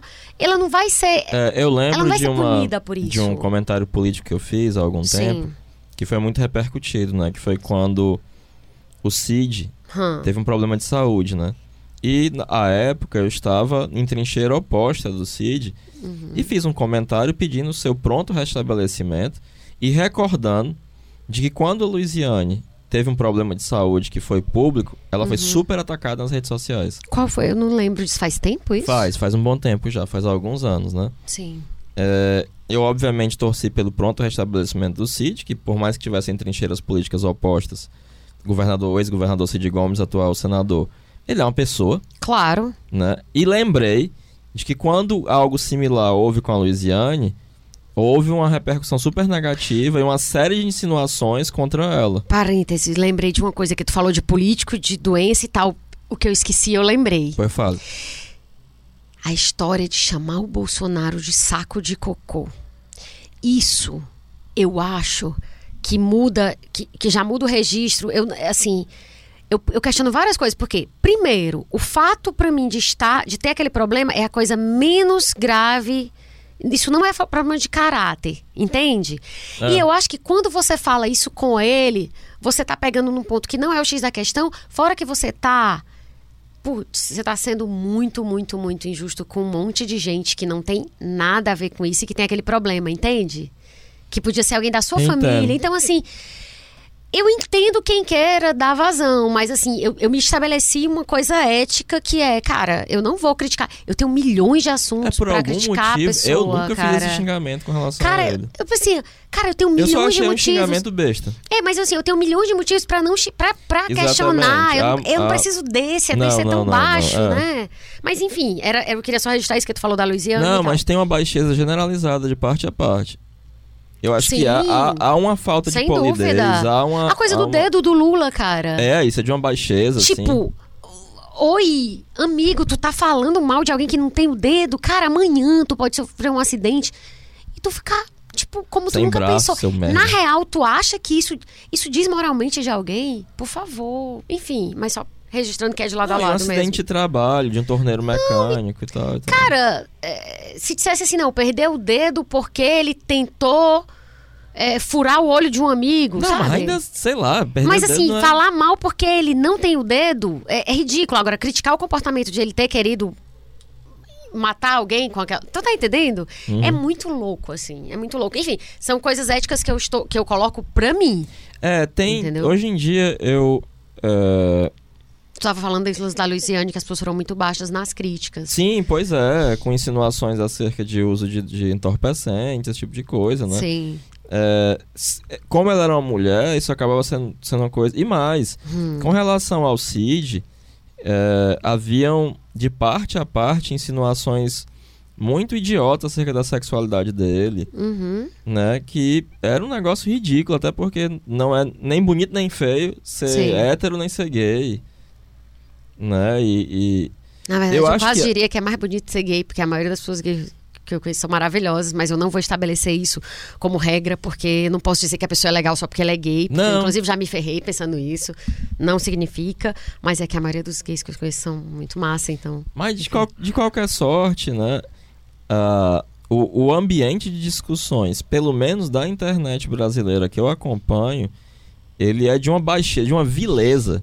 Concordo. Aquele cara da Jovem Pan é um Nossa. que, que estapeou Nossa. o- ele é assim de uma baixeza. Total. Aquilo que ele fez lá com o Glenn, de falar dos filhos, Completo. né? E depois de Quem falar que cuida das crianças, é, se é que, o, que o Glenn tá na internet, lembra? Sim, foi de uma baixeza. E, e É depois um verdade. monte de gente comemorando o tapa que ele deu no, no Glenn. E esse tipo de baixeza viraliza, é, é pusilânime, é vil.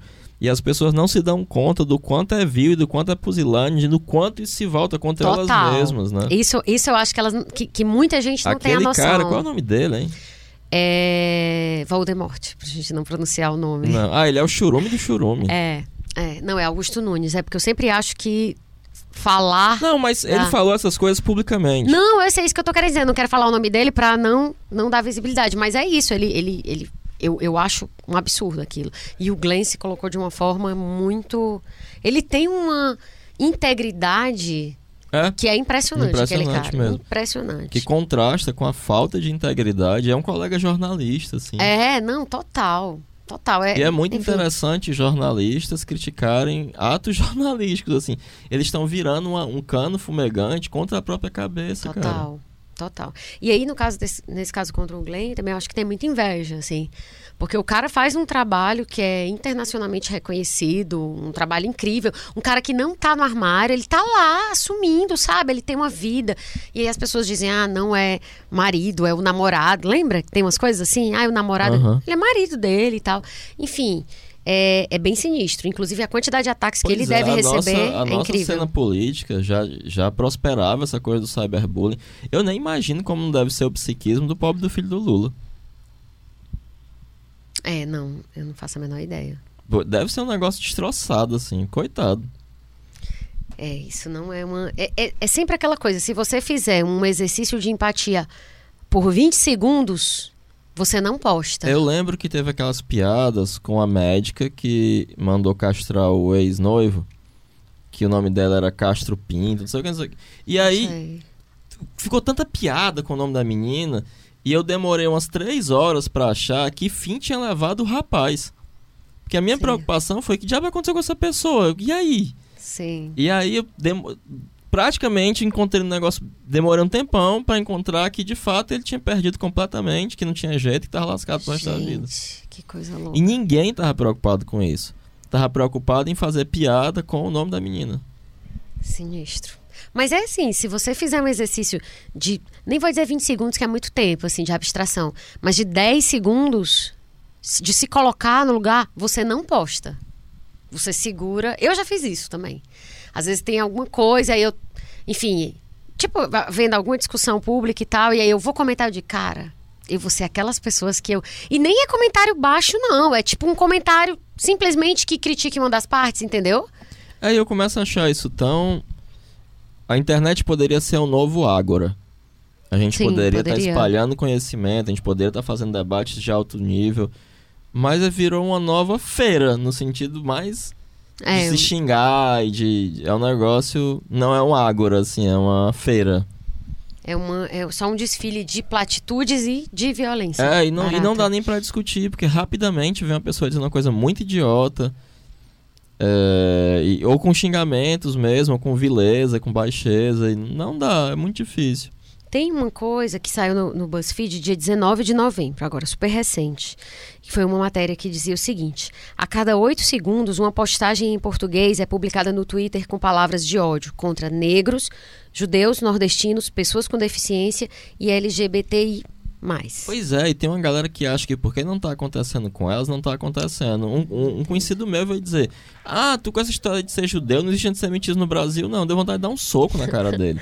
Aí eu mandei pra ele uns 10 é, é, é, matérias de sinagogas que foram depredadas em São Paulo e no Rio Grande do Sul. É, é, agora, quando ele estiver sofrendo. é, Não, e ele era gay. Ah, ele foi dizer: ah. Não, eu tenho o direito de dizer isso. Não tem, não. Entendi. Ele tem a, a- o direito natural a se colocar contra a violência, mas no, no caso dos judeus não existe essa violência. Não então- existe, não é com ele, não existe. Entendi. Você vê que é uma coisa de parte a parte. Uhum. O Jung diz uma coisa muito interessante. As coisas reais são as que acontecem comigo, que as, as que me afetam diretamente. O resto ele chama de mitologia jornalística. Sim. Você tem que ter uma enorme capacidade de abstração, uma enorme capacidade de empatia para ligar. É verdade. Porque senão parece só histórias. né? É mitologia jornalística. É verdade, ótima expressão. Esse levantamento sobre eh, essa quantidade de pro- propagação né, de discurso no- de ódio no Twitter foi feito pela antropóloga Adriana Dias da PUC. E aí ela estuda movimentos neonazistas desde o início dos anos 2000 e diz se assustar com o crescimento do discurso de ódio contra minorias no Brasil, tanto por grupos organizados quanto por pessoas comuns. Os tweets contra negros, contra negros chegaram a um a cada quatro segundos, enquanto os contra judeus foram um a cada 16 segundos. Na maior parte das vezes, o interesse dos agressores ou dos haters, né, é destruir a dignidade, a reputação e, por consequência, a vida de outras pessoas por conta do linchamento. Porque, assim, você pode não matar, como a gente falou antes, você pode não matar fisicamente, mas você pode é, drenar a energia vital de alguém, né? Com esse tipo de, de, de agressão, né? Então, assim, hum, eu, eu acho que não há mais dúvidas quanto a isso. A Rosana Herman, que é jornalista, enfim, roteirista, enfim, todo mundo sabe quem é a Rosana. Eu não sei não. Não? Nossa, a Rosana é maravilhosa. Ela, inclusive, é judia. É, a Rosana ela tem algumas frases ótimas sobre haters, mas essas duas são especificamente de uma precisão incrível, que é hater é a pessoa que só encontrou o ódio como área de protagonismo. É, Essa tem frase uma, é muito perfeita. Uh, o Campbell, eu Sim. creio que é no Poder do Mito, ele fala de uma passagem traduzida pelo Heinrich Zimmer, que foi um grande eh, indólogo, né? Eh, que dois irmãos fizeram uma grande ofensa a Shiva. Hum. E aí foram pedir perdão a Shiva. Aí ele deu duas opções. Passarem dez encarnações como seus maiores servos e mais amorosos eh, eh, devotos, ou apenas cinco encarnações como seus mais odiosos e odientos inimigos e detratores. Boa. Porque quem odeia dedica muito mais do seu tempo e da Bom. sua aquela pessoa do a- a- Total, a atenção, né? é, e o, o E tá produzindo infelicidade pra si. é, Assim, é um. Passou o nosso, o nosso episódio sobre a inveja, mas depois Hum. eu, eu vi uma, um, um- um texto que eu mesmo tinha escrito, em que eu falava sobre. que eu citava uma passagem do Jung que ele dizia que a, que a inveja se deve à incapacidade de amar. Né? Uhum. E eu acho que essas pessoas. Ele, ele fala muito que onde há poder não há, não há eros, né? Não, É, há, há, há uma incapacidade de amar terrível aí nessas, nessas sim, pessoas, sim, né? Sim, É tanto que a, a própria, o próprio termo que tem se popularizado é justamente é crime de ódio, né? Eu, eu acho que. eu- assim, a Rosana ela, é- ela tem muitas, muitas frases legais, mas essa definiu tão bem a coisa tipo: hater é a pessoa que só encontrou o ódio como área de protagonismo. E a outra. Né? Hater é um estado de infelicidade agressiva em que a pessoa que desistiu de ser feliz gasta a energia que sobrou impedindo que os outros sejam. Perfeito. E aí o Léo Jaime tem outra que é já clássica no Twitter, que ele diz que tem gente que te segue só pra te odiar bem de pertinho. Mas é, tem um vídeo dos Portos dos. Fundos Sim. O cara chega, ai, tudo bom, tirar aqui uma foto, cara, eu te odeio. Eu vejo a tua cara, eu tenho vontade. Ai, que Eu já, eu, eu já imagino que, foto que aqui, é o, o Porchat. É. É. porque só eu não sei se eu já assisti, mas o jeito que tu falou. Essa frase do do do Léo Jaime é mais ou menos 2013, então é, até- é possível até que ela tenha se inspirado nessa coisa do. do nessa frase do Léo, mas é, é muito. Porque esse pessoal aqui, esses dois, eles estão tão acostumados a receber. É, não, eu te Ataque. falei da minha aluna lá, que eu passei um vídeo de uma meninazinha que tá com, tinha depressão, história trash. Ah, conheça essa aí. Aí me mostrou na mesma hora nas redes sociais dela. Tá vendo? Ela só fica mostrando os peitos aí na, no. Instagram. Pra o pessoal, pra dizer que ela é bonita e não sei o quê. Ah, depois eu a gente vai falar nessa parte da questão do biscoiteiro, mas enfim, é até num contexto mais. Que, que não é engraçado, mas enfim, eu queria. Mas ela sabia tudo da isso. vida da menina. Ela odiava a menina. É, é isso, é bem isso. Se amasse aquele que tu falou, da consciência, não, não gastaria tanto tempo, É. né? E aí tem alguns casos que são é, recentes no Brasil, mas que repercutiram bastante. São quatro casos de bullying, assim, é, que teve consequências diferentes, enfim, mas que eu acho que, que, que espelham de forma bem exemplar, assim, pro mal, né? É, um é o da Maju Coutinho, que é jornalista é, em julho de 2015, ela foi alvo de comentários racistas na página do Jornal Nacional, no Facebook, num post sobre previsão do tempo. Acho que era uma das primeiras apresentações dela, das primeiras participações dela. É, teve um negócio também de ficar apontando os deslizes que ela cometeu no Jornal Nacional. Não, isso foi recente. Isso foi da Carla Vilhena, que é jornalista, que estava dizendo: Ah, acho, primeiro que ela cometeu uma coisa ética complicadíssima, porque ela está expondo. Se ela quisesse ajudar a colega, ela dizia: Ei, vem cá, mulher. Quer uma dica? Porque também ela tinha que saber se a outra queria a dica, né? Mas ela ficou dizendo que a forma como ela cobriu o, a morte do Jorge Fernando, tipo, ela riu, ela estava muito simpática e falando muito alto e tal. Na verdade, a Carla Vilhena pode ter dito, eu faria assim, né? Aí a Maju deve dizer, pois então faça, né? Ah, mas você não tem esse emprego, ah, então você não pode fazer. Né? Então, assim, eu acho que rola também essa coisa de inveja nesse caso, porque ela ficou falando nas redes, criticando o trabalho da Maju, foi mais ou menos isso. Enfim, acho que alguém pode, até pode dizer, ah, mas ela tem o direito de questionar como jornalista. Enfim, eu não faria, mas ok, né? Enfim, mas ela sofreu muita crítica por ter criticado, entende? Mas isso foi recente. No caso, esse primeiro caso de, de racismo contra a Maju foi em julho de 2015 e em agosto de 2017 ela foi novamente vítima de violência na internet.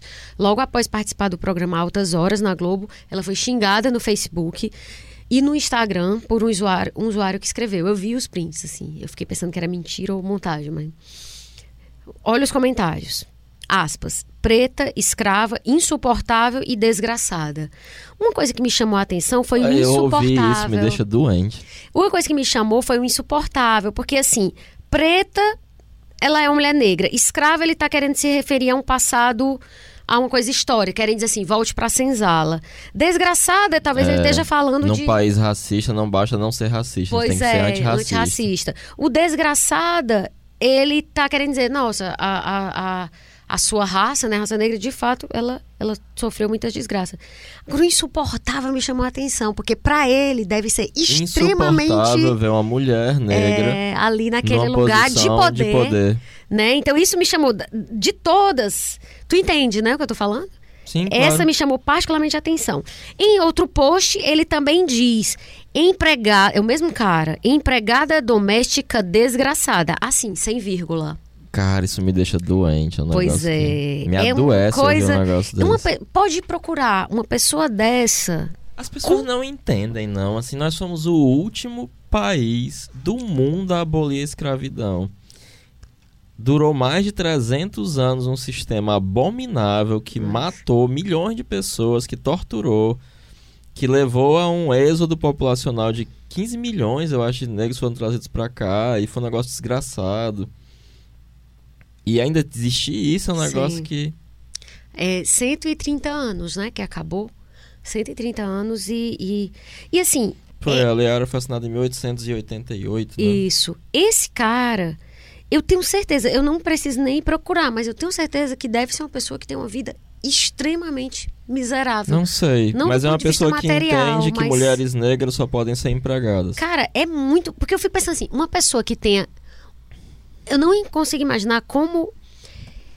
Alguém que pode ter um mínimo uma mínima, vamos dizer assim, como é que a gente fala? Saúde mental. Eu não imagino não como sei, é que a pessoa pode falar sei. uma coisa dessa. Eu não consigo, eu acho é que eu sou das, otimista. Uma das primeiras vezes que eu vi uma entrevista da. Vale? Aquela moça negra que foi secretária do, do governo Haddad. Não sei. Secretária. A gente falou no episódio passado. Ah, eu não sabia que ela tinha sido secretária. É a Jamila? Jamila. Ah, não sabia. Não quer dizer Ludmilla. Eu não sabia, é não. É a Jamila. É. Não um do, dos, nas primeiras entrevistas que eu vi dela, é que ela estava em algum local frequentado por brancos e alguém chegava e perguntava: Ah, você conhece alguém que faça faxina? Bem isso. E é muito interessante, eu comentava com a Bem Aparecida isso. um dia desse, porque eu não assisto novela, mas um dia a gente estava na casa dela e tava na novela na televisão, né? Hum. E a Globo está investindo muito pesado em igualdade racial, isso é muito importante. É, porque é, uma, é, é a coisa liberal, né? É uma pauta é, liberal isso. Porque durante décadas e décadas e décadas, o negro na novela da Globo era empregado. Sim. Total. Então normalizou-se a figura do negro como empregado. Só que a Globo não é idiota e ela sabe do movimento que está acontecendo é, na sociedade. É, e ela está né? Tá oposta ao Bolsonaro. Sim, de né? afirmação de direito e tal. Mercadologicamente, ela tá certíssima também. E aí, é, e aí quando eu falo de saúde mental, Heráclito, é, eu nem falo que esse cara, eu tô querendo dizer que ele é um infeliz. Eu, ah, eu, eu não consigo conceber como é que uma pessoa consegue cuspir esse tipo de coisa. A gente deveria E- tentar conceber. Seria interessante ter uma pesquisa conversando com essas pessoas. É, é muito difícil. É, uma aluna minha, ela tentou fazer uma pesquisa sobre assédio contra cosplayers, mulheres, né? Uhum. Que nesses eventos é muito comum que passem a mão, que... Até o imbecil do pânico foi num desses eventos e lambeu uma mina que tava fantasiada de, de cosplay. É assédio, né? Ninguém, ninguém tá, tá ali pra você lamber.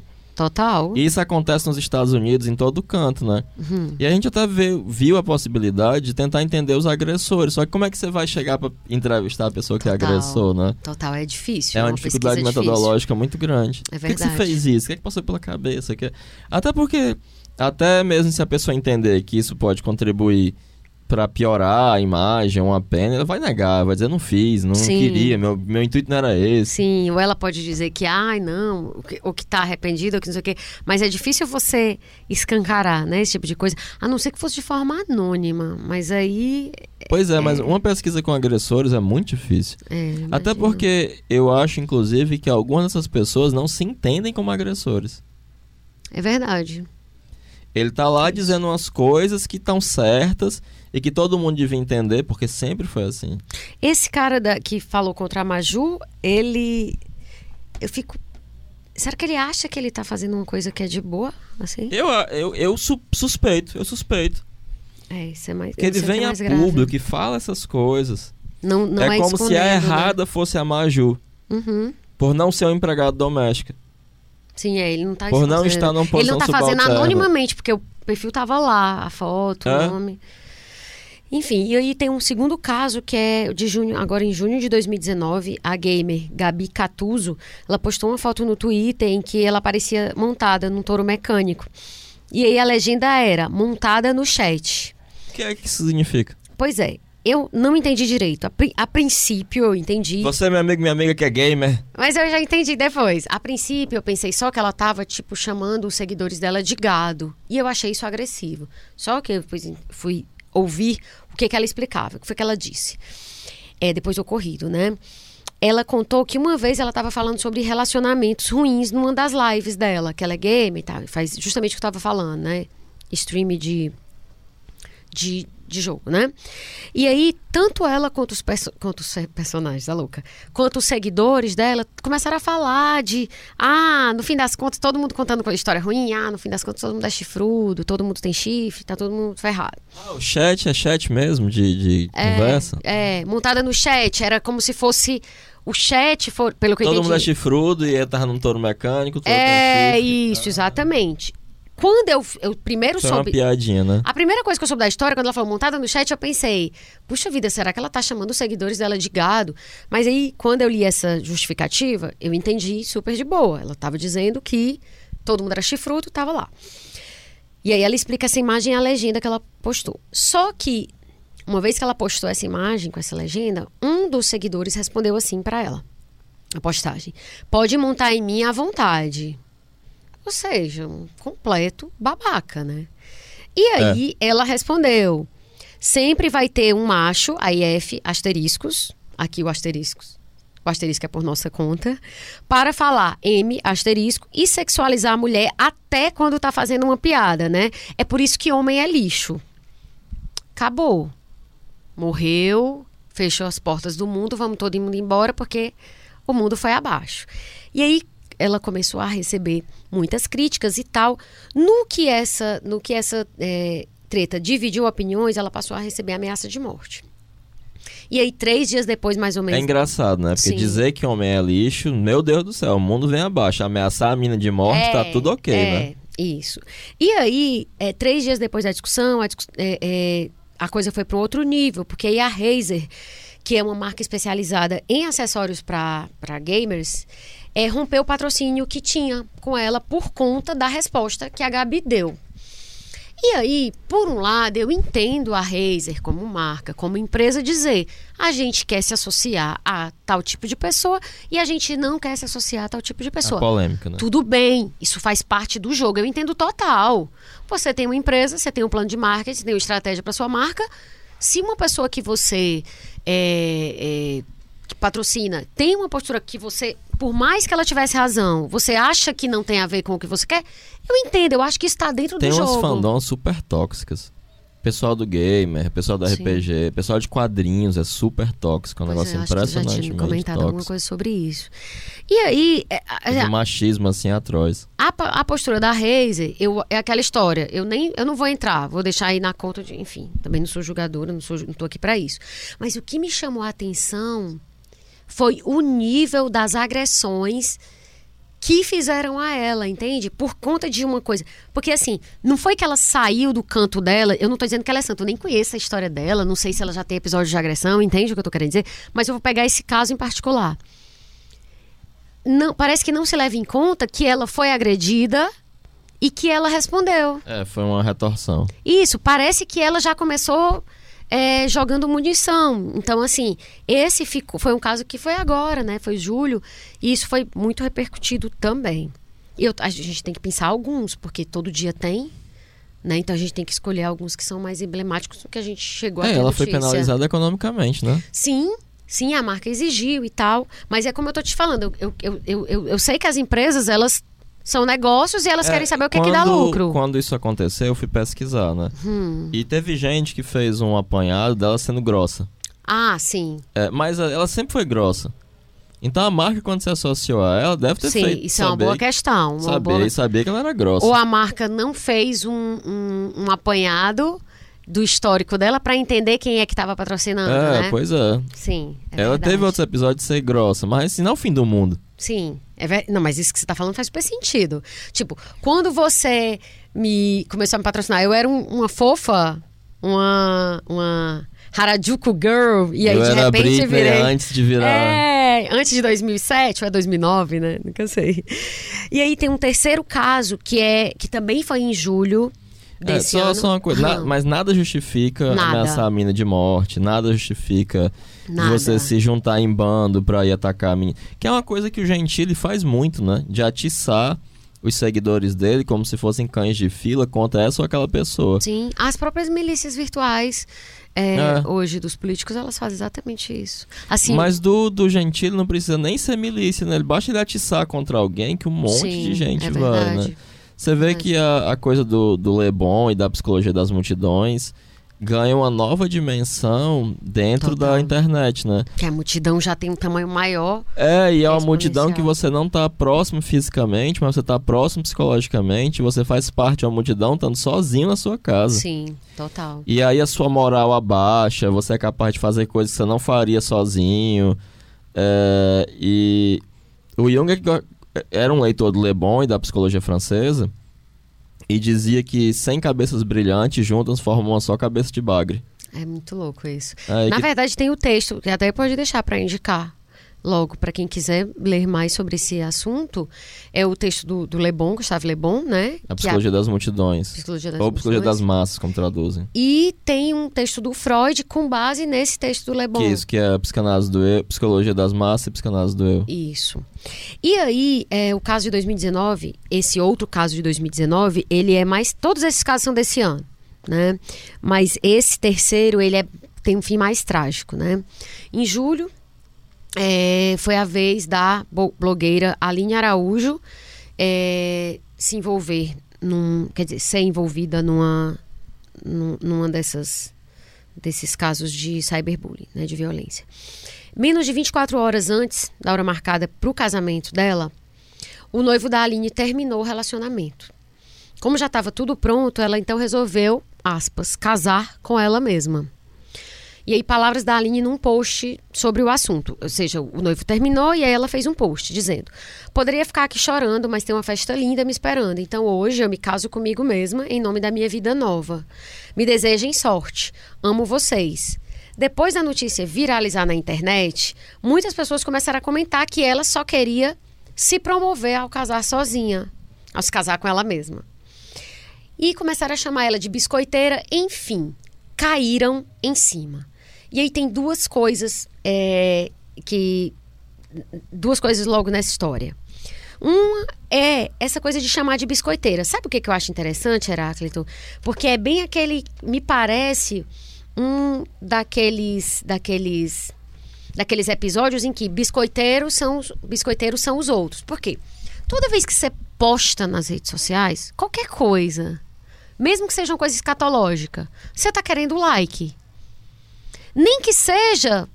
Eh, porque se você não quiser ser visto, seja lá o que for, você não posta, amigo. Não me venha com essa história. Se você Instagram quer, tirou até o like para você quer impactar, você quer impactar, seja de uma forma ou de outra, mas Que você quer. E aí, as pessoas chamam de biscoiteira, mas elas também, tu tá entendendo o que eu tô querendo dizer? Então assim, primeiro que eu acho que tem É, uma coisa quando tem um dedo hipócrita. apontado pra pessoa, você se esquece que tem três voltados pra Isso, você, né? tem uma coisa hipócrita. E no caso, ainda o pior foi que poucas horas depois da, dessas agressões acontecerem, ela se matou. Então, assim, nesse caso, não é só uma morte simbólica, o que já é muita coisa, né? Ela se matou de fato. Então, assim, eu acredito que Há uma preocupação zero com a integridade psicológica da pessoa quando você vai fazer esses comentários, né? total. Você, Você acha que é, né, abs- também. é absolutamente inconsequente, né? Total. É, é algo incrível, assim, você não tem a menor preocupação do que, é que a pessoa tá passando e... É, porque o que disseram é que, na verdade, assim, eu não acompanhei o caso, né? Eu, eu soube depois, inclusive foi o Jimmy que comentou comigo há alguns meses. Eu fiquei assim, cara, mas e se fosse que ela quisesse só se promover? Vamos supor que ela tivesse zero sentindo qualquer tristeza. Vamos supor que ela fosse, ela não tivesse nem aí, fosse só um negócio. Mas e se fosse assim, eu, tipo assim, vale a pena você pagar o preço de, de arriscar? Entende? Se fosse, é, o hater faz você crescer também. É, Na verdade, algumas coisas na internet crescem mesmo é por causa dos haters. Na verdade, o, o fã e o hater, ele, até postei isso recentemente no Instagram, o fã e o hater, eles geram, eles estão gerando É? resultado pra você. Só quem é indiferente é que não, não tá gerando, Não, porque pois não é, tá o hater tá afetado. lá, ele dá audiência, ele comenta, Talvez ele seja gera mais engajamento. fiel, e ele é Ah, mais ele gera do que, engajamento. do que muitos do que Vai depender. fãs. Agora, há uma pessoa que é muito pragmática e fria. Ah, não, vou gerar aqui uns haters que vai ser bom pra Sim. mim, vai aumentar não sei o que e tal. O que... Que- não era o caso, né? De fato, tinha uma coisa pessoal acontecendo. Sim, total, total. E aí, E não dá nem pra Hum. fazer aquele negócio moralizante tosco de ah, mas ela expôs a vida dela nas redes sociais. Amigo, pelo quem amor tá de Deus. expondo? Não, quem não tá expondo, porque você expôs, você vai tacar a pedra. Sim, total. Isso não é desculpa. Total. É tipo assim, quem não tá expondo? Aí a pessoa pode dizer, eu não tô expondo, porque Ah, eu não tenho rede na rua, quem social. mandou ele sair na rua pra ser assaltado? Tivesse em casa, não tá... ah, isso, é, isso é uma das coisas mais absurdas e ridículas. Ainda tem mais e esse fator. e imbecis. Então, assim, você vai sair na rua e por que, que você tem celular? Então, você vai querer ser roubado, então, né? Porque você tá com celular. Mas, além disso, ainda tem. Não, mas eu não tô me expondo nas redes sociais, eu nem tenho Instagram nem Facebook. Ok, então, porque tu não tem, tu é de uma casta superior. E aí isso te dá o direito de, a partir da tua caixa superior, tu sair esculhambando todo mundo. Entende? Como é um negócio que eu não consegui encontrar o gabarito disso, não, tentando esse raciocínio. E aí, o quarto exemplo, até tu já citou Ampassan, é, que também é recente, é o da Cleo Pires, né?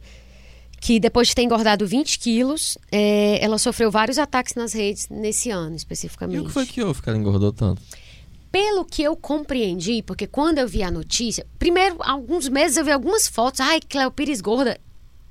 Eu não me, não me passou assim, mas eu não, eu pensei, não sei, não, não me chegou nada assim. Eu, eu vi, mas não me interessei. Aí um belo dia eu tava aqui no YouTube e aí um dos vídeos que estavam na capa era do Léo Dias entrevistando Cleo.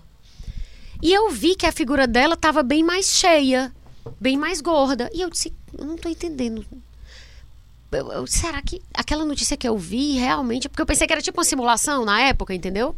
Aí eu fui ver e cliquei.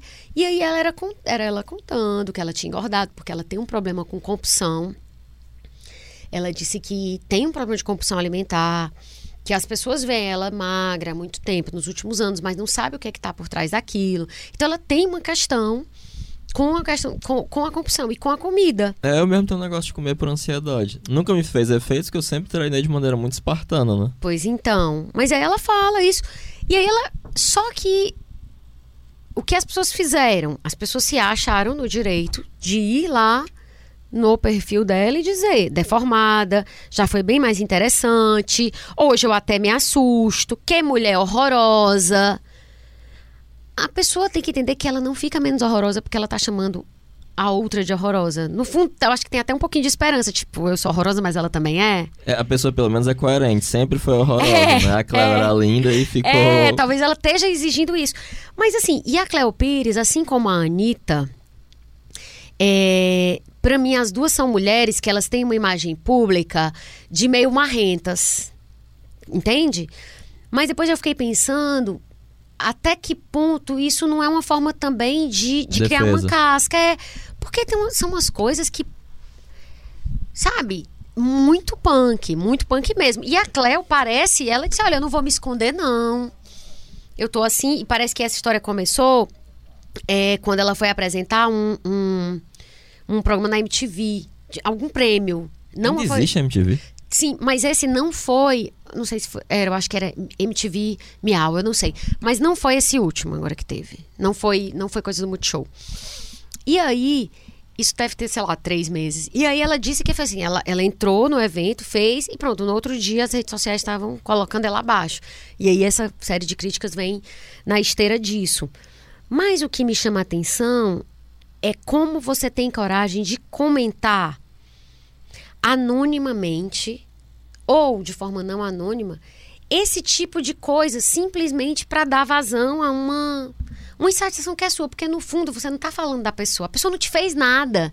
Entende? Por que você criticar um político é como que Oscar Wilde fala no retrato do The Picture of Dorian Gray, né? Que Sim. toda forma de crítica, no fundo, é uma forma de autobiografia, é, né? Porque, assim, quando você tá criticando o político, pelo menos você pensa assim, puxa vida, as coisas que esse cara tá fazendo é, interferem, né? Na, na, na, dinâmica da sociedade, na, no macro. Mas é porque a mulher engordou. Ah, é uma coisa perversa, né? Porque não interfere em nada, é, assim. É, tipo, a pessoa engordou. Oi, ai, porque você não é mais tão linda quanto eu queria ok, lide com isso, né? E aí ela arriscou Vou ter que me masturbar pensando em outra pessoa É, agora. pode ser. Pode Mudou ser minha rotina masturbatória. É, olha, porque tinha sido a melhor playboy que eu já vi. E aí ela arriscou uma análise sobre esse tipo de agressão que eu achei inteligente. Eu acho que é indício de uma pessoa que faz terapia. Ela diz: Eu acho que, na verdade, a internet só potencializa uma coisa que é muito humana, que é você não saber lidar com os seus problemas e jogar em cima dos outros. É, e aí, quando você está protegido pela internet, ninguém sabe quem você é, aquilo vira quase uma terapia. Se você não tem o um mínimo de autoconhecimento e de, e de, empatia, você vai lá e faz isso mesmo, né? É, a Marilise von Franz uhum. tem um livro chamado Reflexos da Alma, uhum. né, que ele é sensacional. Ele é especificamente sobre projeção. Porque como há um conceito de inconsciente diferente do de Freud e Jung, o conceito de projeção, que é originariamente de Freud, fica bem diferente. E aí ela, ela usa um exemplo muito interessante, né? É, imagine alguém que teve um pai muito autoritário. Uhum. Né? E essa pessoa, ela se torna muito sensível contra o autoritarismo, mas ela é autoritária. Sei. Só que ela o é inconscientemente. E ela fica agindo de maneira autoritária e basta alguém... ela um... não sabe que não, é, Não, ela né? não sabe que ela é autoritária. E basta alguém ter um pingo de autoafirmação para ela projetar esse autoritarismo no outro e atacar e achar que o outro é que é um ditador, quando ela está sempre agindo como ditador. E é muito interessante que há um tempo atrás, uma amiga minha, que é, é jornalista e radialista, falou de um cara que a procurou uhum. para falar sobre a perseguição que ele sofria depois de ter deixado um grupo religioso. Sim. E aí, ela disse: Não, tudo bem, a gente vai planejar para você ser entrevistada daqui a tanto tempo. Só que ele começou a persegui-la. Olha, esses caras me perseguem e tal, não sei o que. E ele começou a perseguir. Perseguir ela para dizer que, que estava sendo, sendo perseguido. Que, é, que, parece muito o exemplo da Von Franz. Sim. E no Psicoterapia, a Von Franz fala sobre a função inferior, né? Uhum. São nossas inferioridades psíquicas. Ah, que inclusive a gente vai chegar nessa parte aí. Mas se quiser falar logo, não tem problema não. Pois é, porque se você não lida com as suas próprias inferioridades psíquicas, você vai sempre projetar nos outros que são tidos como inferiores, mas não Sim. tem nada a ver com isso. Inferior é você. Até ela Como- fala do país subdesenvolvido, né? É, como nós judeus, os negros, os ciganos, os homossexuais, né? Mas no fundo você não consegue lidar com as suas próprias inferioridades e você vai estar sempre projetando essas inferioridades nesses outros grupos ou no outro. Sim. E aí dizendo essas coisas abomináveis que eu não quero nem repetir, que esse cara falou, por exemplo, com a Maju. Sim, sim. E nesse caso, é... Mas denota, não sei se um transtorno, mas pelo menos uma profunda incapacidade de lidar com as próprias inferioridades psíquicas, né? Nesse caso, a, a, a fala específica que eu, que eu pensei da, Von, da Von Franz, é, ela fala sobre o preconceito, né? Que, na minha visão, o preconceito é o marco zero de vários tipos de, de, de violência, né? De várias ocasiões de violência. E aí, quando é que ela, ela diz, colocando aqui o que tu estava falando, né? Antecipando. Ela diz, quando não lidamos com as nossas inferioridades psíquicas, temos a tendência a projetá-las. E ao projetá-las, vamos tentar lidar com elas no outro. Isso, Assim- E aí, em geral, o que eu vou tentar fazer é destruir o outro. Isso, isso. Até porque Ou tentar modificá-lo, né? Que, que, é, que é algo da ordem do impossível. Você só pode modificar um problema seu. Dos outros é muito difícil modificar ou quase impossível. E aí ela diz que assim a gente tenta destruir o outro naqui- no qual aquilo está projetado. É, é exatamente essa, essa, vamos dizer assim, isso seria meio que uma explicação psicológica do É, preconceito. o problema né? é que a projeção, o fenômeno inconsciente, é automático. Não é o eu que projeta. É o Sim. inconsciente que projeta e você já encontra essa projeção de antemão e você tem certeza de que aquelas qualidades não são qualidades subjetivas, mas sim que pertencem objetivamente àquele objeto. E aí só com terapia que você lida com isso? Quais outras Não, formas de na, no fluxo da vida também. mesmo você que vai você não lidar com suas inferioridades. Mesmo se não faça terapia, você vai ter que lidar com as inferioridades psíquicas. Mas se você não for uma pessoa consciente de que isso é necessário e, Pode ser que nunca aconteça. você vai ficar ser que- quebrando cabeça só, né? É, eu teve um semestre Hum, que eu fiz uma coisa temerária, assim, porque é, eu tava dando uma disciplina de psicopatologia sim. e eu acho a maneira como se dá a psicopatologia na psicologia uma merda. Que é o DSM, né? Falada, que é, que é uma coisa que é inútil para psicólogos, né? Hum, Porque o DSM só serve para você passar remédio e fazer estatística de epidemiologia. E psicólogo não passa remédio. Aí, ao invés de eu pegar o DSM, eu peguei vídeos da internet pessoas falando do próprio sofrimento psíquico a partir daquelas, daqueles diagnósticos. Hum. E aí eu peguei de um documentário chamado Bichas. E eu sabia que alguns dos meus alunos eram pessoas que tinham a tendência a ser homofóbicas. sim. E eu botei. Eu esperei que, que fosse quebrar o pau. Só que era tão terrível o sofrimento que aquelas pessoas estavam narrando em primeira pessoa que eles só ficaram atarantados.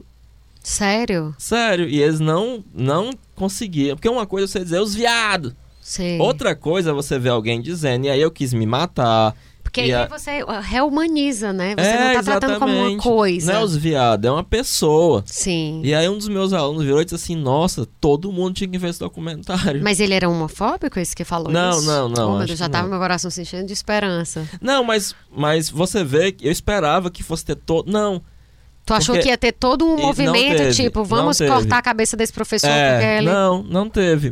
Mas houve um profundo impacto afetivo. Isso é interessante. Porque é diferente você falar os viados e você é uma pessoa dizer, não, e aí e minha mãe botou pra fazer uma terapia, e aí a terapia era pra eu ser homem, e aí eu queria só me matar, e pensei várias vezes em, mim- em morrer. E no final das contas, a mãe do cara era lésbica. Caramba! Que coisa louca. E isso. só quando ele se assumiu publicamente, ela teve coragem de se assumir. Gente, nossa senhora. É um documentário antigo? Tá no YouTube completo, chama Bichas. E ele é daqui ou é É gringo? brasileiro. Deve ser interessante. Todo mundo devia ver mesmo. Deve ser muito interessante. E, é, de novo, voltando ao Girardi, em A Violência e o Sagrado, ele escreve que a violência não saciada procura... A gente falou dos quatro casos de bullying, então queria, eu acho que essa parte aqui tem muito a ver... Deixa eu só complementar Sim. um negócio que eu lembrei de uma passagem do Popper. Sim, do Karl Popper, é, que ele fala sobre moral, né? E um pensamento moral para o Popper é um pensamento que pensa nas consequências das suas ações. E ele cita o exemplo de uma peça de um escritor francês que me fugiu agora aqui quem era. E aí nessa peça, é, um pároco, ele incita todo mundo para julgar que uma fulana era bruxa. Sim. E ela acaba sendo julgada e colocada na fogueira. E quando ela começa a queimar, e é uma coisa horrorosa, ele se desespera. Não, não era isso que eu queria, não. Eu, eu, eu não fiz para isso aí acontecer, não. O que é que tá acontecendo? Para. Sim. Porque ele não tinha imaginado que o que ele fez ia dar naquilo. As consequências. As né? consequências, né? Então, é, essas pessoas que fazem isso, elas não têm um pensamento moral no sentido de que elas não pensam nas consequências dos atos dele. E quando acontece, eles ficam tão atarantados quanto esse pároco dessa peça, né? De que, Uhum. não, olha, eu, eu fiz essas coisas, eu disse que ela era bruxa, eu queria que ela fosse pra... Mas não era pra ser... né? Quando acontece da pessoa ser queimada e é uma coisa, um espetáculo horrendo, ele diz, não, mas não, não era isso não que eu queria. Entendi. Porque as pessoas não. Quando você tem uma, uma, uma ação moral, é você pensar na consequência das suas ações. Peraí, se eu fizesse comentário sobre a Cleo Pires, qual é a consequência disso? Sim. Que é isso que diferencia, uma das coisas, não é isso, mas é uma das coisas que diferencia a gente de quem não tem racionalidade é, é, dos animais que não tem. É isso, a gente poder pesar e medir, ver as Pois coisas é, que estão em jogo. e tem uma coisa de uma inconsequência. Total. Né? Uma falta de comprometimento moral com o bem-estar, com o outro, com o que é que pode Eu nem acontecer. gosto de dizer que é agir de uma forma desumana. Não, porque, Porque o humano não é é. ser inconsequente, É, assim, né? É, eu não gosto de dizer. Eu, eu não gosto de dizer isso, mas, mas é.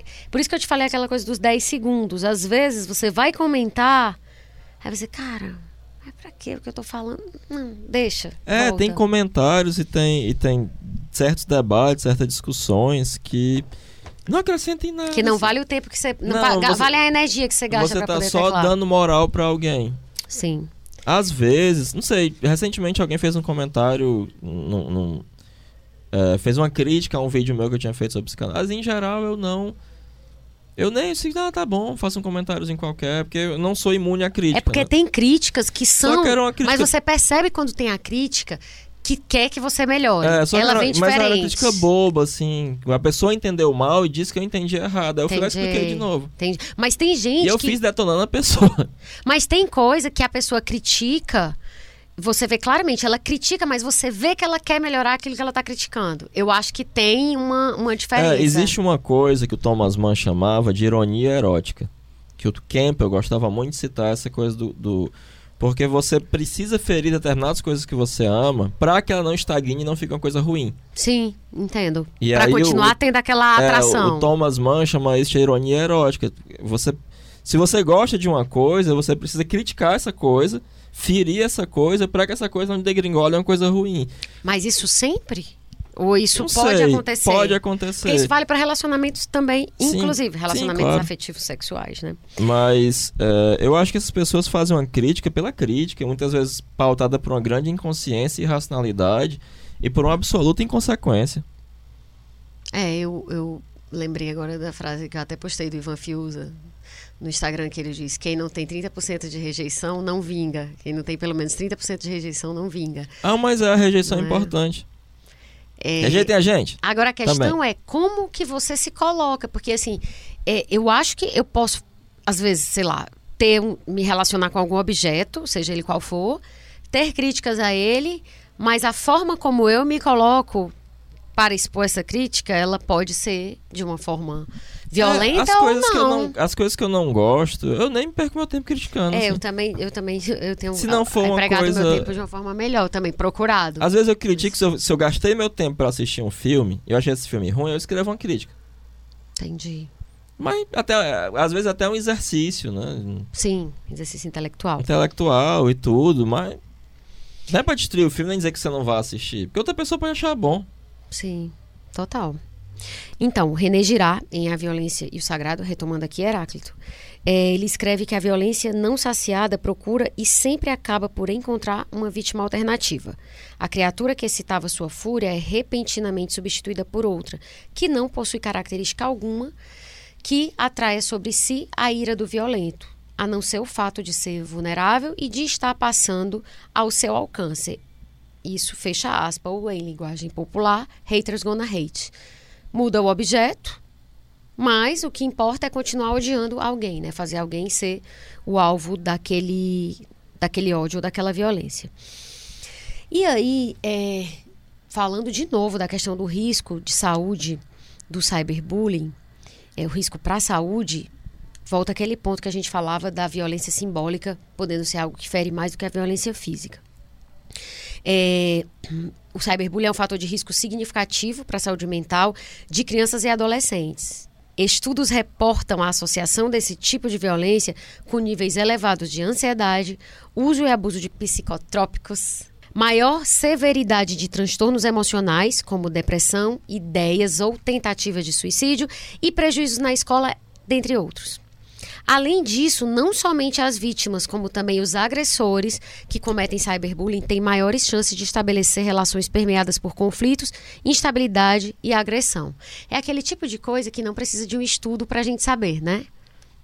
É bom que tenha. Mas é interessante, porque é, ligado a isso que eu falei, Heráclito, tem um estudo de 2014 da Childline, que é uma organização beneficente que ajuda jovens no Reino Unido.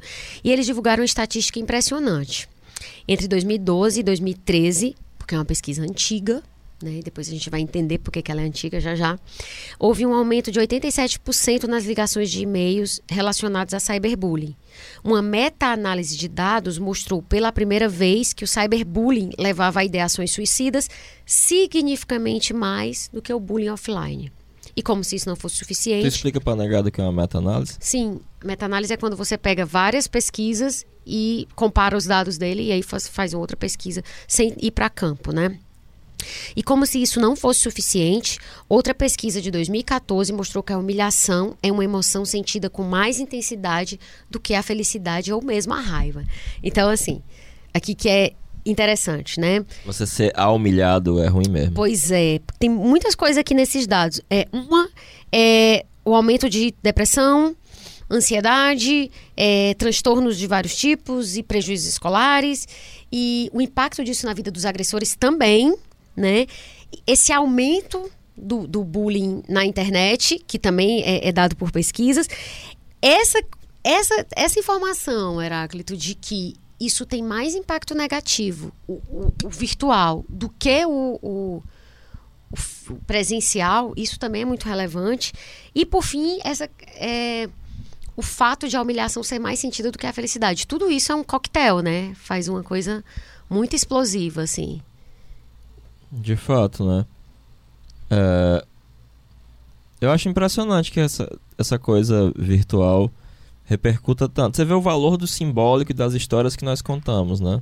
Demais. Porque a gente tem às vezes uma tendência a desprezar isso, mas não, porque isso impacta a narrativa que a gente tem da nossa própria vida, né? Eu lembrei do que tu falou no livro, acho que é no Ímpetus. É no Ímpetus.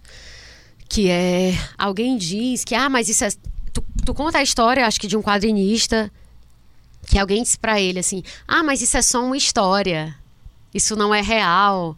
E aí, é, eu não sei se ele responde ou tu comenta, comentando o episódio, tu diz, mas nada mais real do que as histórias, porque Sim, elas impactam real. a vida, é, a forma exatamente. como a gente se relaciona com o mundo. Né? E aí, essas informações relacionadas, relacionadas à Childline e essa meta-análise de dados foram divulgadas pela psicóloga social Mônica Levinsky, de quem você provavelmente já deve ter ouvido falar. E aí, quando tu me mandou, quando a gente estava né, nesse, nesse processo de, de, preparação desse episódio, que aí tu me mandou o vídeo da Mônica, a primeira coisa que eu pensei foi. Sensacional. A primeira coisa que eu pensei, ah, ver esse vídeo dela, eu já pensei. Casa Branca, Salão Oval, não sei o que, escândalo. Por quê? Porque em 98, a Mônica Levinsky era estagiária da Casa Branca quando explodiu na imprensa internacional a notícia de que ela havia mantido relações sexuais com o então presidente dos Estados Unidos, Bill Clinton. E quase foi impeachmentado por isso. Isso. Esse episódio tornou. Bele... Ó, descobriu que inventou sobre armas é, no Iraque, armas químicas, de boa, Bush. Tudo certo matou um monte de gente, tá tudo certo. Agora foi um escândalo sexual, é muito louco, não é isso? Enfim. É, tem um episódio do South Park que Sim. é muito interessante, né? Que os meninos compram armas ninjas, hum. aí tem uma hora que eles tacam uma estrela na, na, na cara, acho que é do Burrs. E aí eles estão discutindo sobre a violência e as armas, aí o Cartman aparece pelado. Aí pronto, acabou as armas, acabou o problema, é que tem é um menino isso, pelado. É bem isso, é. cara. Tipo, é, é, enfim. Violência tá em terceiro tá, plano. Vai aparecer um pinto. Tem até uma coisa também que as pessoas mostram, que é aquele negócio de beijo gay, não pode. Tem até umas chargezinhas disso. Beijo gay, Ave Maria, dois homens se beijando. Agora, na novela ou no filme, né? Mas o pessoal se matando, etc. Tá tudo de boa, né? Beijo gay é que não pode. E aí, esse episódio, voltando à Mônica, esse episódio, né, que foi esse escândalo que foi, ficou chamado como caso Levis, Levinsky. É, esse, isso transformou a vida da Mônica numa terra arrasada né, por conta do cyberbullying que ela sofreu, mesmo pré-redes sociais. Pois e... é, eu acho que ela foi o caso zero de cyberbullying. Pois é, o que né? ela fala. É, ela, é, isso se tornou terra arrasada, por, arrasada tanto por conta do cyberbullying, cyberbullying, feito pelas pessoas comuns, normais, quanto pela humilhação midiática. E aí ela hoje conta que chegou a tomar banho com a mãe dela na porta do banheiro, com medo de que ela se suicidasse. E assim, quando ela fala nesse relato, você sente que ela deve ter passado muito perto, assim, de tirar a própria vida. E aí, em 2015, a Mônica fez um TED incrível que é chamado O Preço da Vergonha, no qual ela fala. Eu fui a paciente zero em perder a reputação pessoal na escala global, quase instantaneamente. A pressa do julgamento, ativada pela tecnologia, trouxe apedrejadores virtuais aos montes. Isso foi antes das redes sociais, mas as pessoas podiam ainda comentar online, enviar histórias e, claro, mandar piadas cruéis por e-mail. E aí ela conta que tem mais de 40 raps, né, com o nome dela e tal.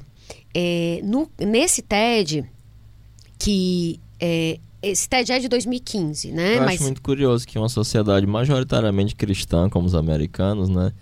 O quem nunca tiver errado não atire Sim. a primeira pedra, não não pegou, né? Mas é, é, É é um um negócio cristão que não tipo o cristão colou. brasileiro, né? Tipo, não. É, é, é, é no contra, é, é no contrafluxo do que, do que de fato, né? É, é o cristianismo. E aí, nesse mesmo TED, que é de 2015, como eu estava falando, é, ela, a Mônica, ela assim, depois disso tudo, ela foi morar em Londres um tempo depois, e aí se for, ela fez um mestrado em psicologia social. E, e aí ela diz, né, nesse TED, continuando outra fala dela, que tem três partes especialmente interessantes, essa é a segunda. Ela diz: a crueldade com os outros não é novidade, mas online, a humilhação tecnologicamente, tecnologicamente melhorada é amplificada, incontrolável e permanentemente acessível. O eco da vergonha costumava se estender apenas até a sua família, bairro, escola ou comunidade. Mas agora, a comunidade online também. A coisa do- dos vídeos de garotas que aparecem fazendo Sim. sexo, que teve um que se matou. Revenge porn. É, é, é o revenge Isso. porn, né? É. É, é engraçado porque existe uma coisa positivista dessa esperança vitoriana de que a tecnologia vai nos tornar melhores e tal, mas parece que só piora, né? Porque os nazistas mataram o meu povo de maneira mais eficiente por causa da tecnologia industrial. Total. E hoje em dia a gente consegue destruir reputações de maneira instantânea graças à tecnologia da É, comunicação. porque a ética não se desenvolve junto com a técnica, né? Exato. Não- A gente tem uma defasagem ética imensa, né? Total. Total. Porque se se desenvolvesse, de fato, é uma ferramenta maravilhosa. Não adianta simplesmente Incrível. demonizar a tecnologia, porque a tecnologia é algo razoavelmente neutro, né? É, sim, na verdade Depende uso, da né? nossa capacidade moral e ética de Total. encarar essas coisas e o que fazer com isso, né? Total. É igual aquela chargezinha de o homem foi à lua, colocaram um satélite para o fulano dizer a Sim, terra é Barbosa, plana. É, o é. Barbosa dizer a terra é plana. Esses dias eu revi nas memórias do Facebook. E aí, continuando a fala dela, ela diz que milhões de pessoas, quase sempre anonimamente, podem apenhalá-lo com palavras e isso é muito doloroso. E não há limite para a quantidade de pessoas que podem observá-lo publicamente e execrá-lo em praça pública. Há um preço muito pessoal pela humilhação pública e o crescimento da internet elevou esse preço. É, eu acho que quando ela fala isso, que antes a vergonha se estendia só à família, ao bairro, escola ou comunidade, que agora isso é a comunidade online, né? Acho que isso talvez explique um pouco de por que os efeitos psicológicos, né, do bullying virtual sejam tão, tão mais é, destruidores, né? Do que É. um- A minha primeira esposa, ela era da área da computação. Hum. E ela tinha uma frasezinha que era da computação, de que ela dizia, digitalizou, fudeu.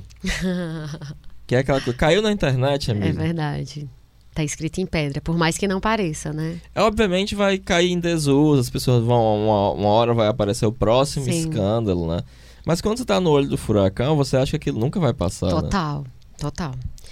E aí a ex-estagiária, que segundo ela mesma isso é bem interessante o que ela fala.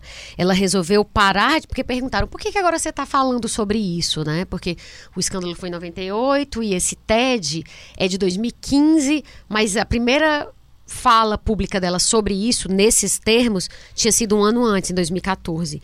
E aí perguntaram por que, que você resolveu começar a falar disso e, enfim, tocar nesse assunto de novo. Ela disse: eu resolvi parar de andar na ponta dos pés sobre o meu próprio passado e fiz um resgate da minha narrativa. Eu acho isso muito, muito poderoso, né?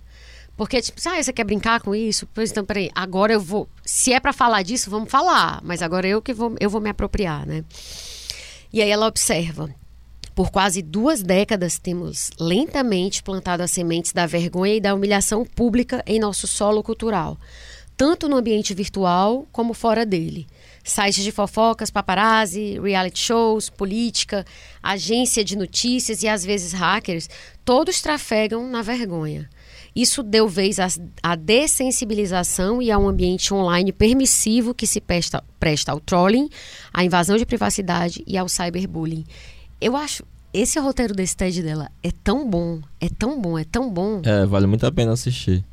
Vale demais. Muito bom mesmo, assim.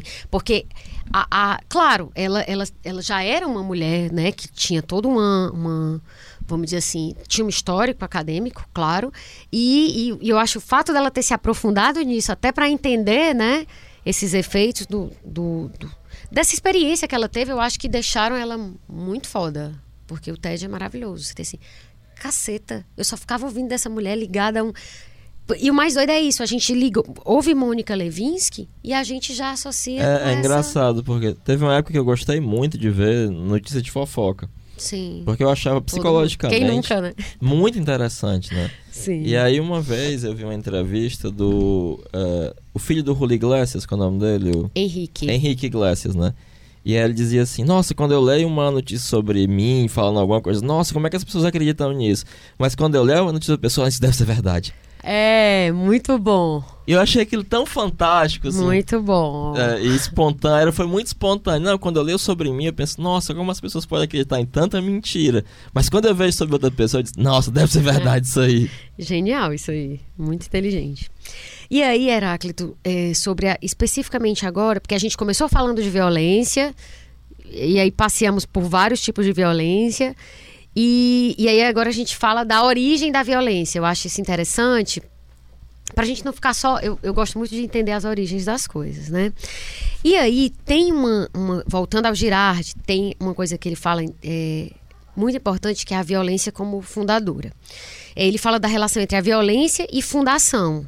E esse é um dos grandes pontos de discussão da obra dele, como antropólogo, historiador e outras coisas mais. Ao investigar a fundação das culturas, culturas arcaicas, o Girard propõe a hipótese do mecanismo do bode expiatório de uma forma resumidíssima, é, né? Explica, explica. Oi? Quer que eu explique o bode expiatório? Não, na verdade, é, pode, é um, tu, é, é, na verdade eu vou parar aqui e tu continua, mas só fechando aqui a fala dele, que ele diz que o bode expiatório é uma, uma vítima inocente que num grupo de hominídeos pré-históricos assolado por rivalidades e disputas, ele consegue unir o grupo, que aí depois mata esse, esse, essa vítima num linchamento. E aí depois lembrei da questão mitológica, inclusive relacionada a essa questão do, do bode expiatório. Não com essa hipótese dele, não, mas... É, Como fundação? Na, é, é o fundador da civilização, porque até então os caras estavam todos. É, se... O Freud vai falar do, da morte do pai como fundador é, da civilização, isso, também é um ato violento. Na verdade, para mim tem uma conexão essas duas coisas. Eu nunca concordo muito, não, mas. Pra mim tem uma, uma conexão. E aí, é o que... o, o bode expiatório é um ritual judaico primitivo. Pois é, mas para mim, dos judeus, é posterior a desse, porque ele tá falando dos primeiros hominídeos. É, pois é, acho é, esquisito, né? Eu penso que os ritos.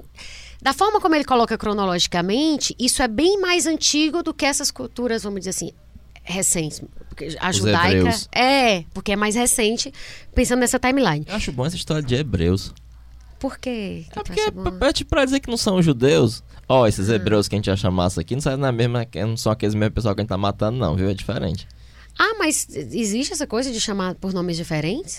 Não sei, quando eu nos livros de história eu sempre... Hebreus para mim é sempre eu sempre associo com coisa da Bíblia, assim, sempre. Pois é, mas as pessoas não associam a judeu.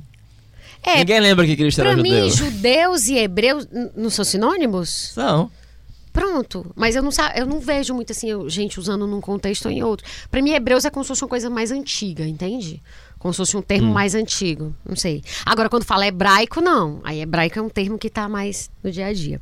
E aí, na visão do Girar, né? Esse grupo né, que matou lá a vítima, após descontar sua violência sobre essa vítima, se sente apaziguado e assim passa a enxergar nessa vítima alguém capaz de desestabilizá-lo e de reestabilizá-lo. O Giral observa ainda que é, essa hipótese dele considera que o mecanismo do bode expiatório teria um valor evolutivo. Somente os grupos de hominídeos que o teriam encontrado haveriam sido capazes de sobreviver à sua própria violência interna. E aí, eu queria que tu falasse do bode expiatório no judaísmo é, porque, assim, na minha visão, é uma coisa que vem depois, obviamente, dessa hipótese que ele descreve, porque ele está falando de um tempo mais antigo, mais primal, mas fala como é que isso se, se, se expressa né, na cultura judaica. É do judaísmo judaica. primitivo, não é nem do judaísmo já estabelecido, com, em que se pegava um bode, fazia-se um ritual, esse bode era depositário de todos os pecados da tribo e ele era solto no deserto de Azazel onde se achavam que demônios iam devorá-lo. Pois é, o que ele o que eu vi era que ele dizia que eram dois bodes. Pegavam dois bodes, um sacrificavam, dizendo que os pecados estavam lá, e não, um era, era já o objeto direto do sacrifício e o outro era levado para o deserto e aí ele morria à míngua, ele não, não era sacrificado assim diretamente, ele era deixado morrer. Só que aí isso na, no, no judeu, no, na cultura judaica, para os judeus, é isso está descrito na Torá, né, no Levítico. Então, portanto, está na Bíblia também, né? Porque a Torá ela está inclusa dentro da, do Antigo Testamento.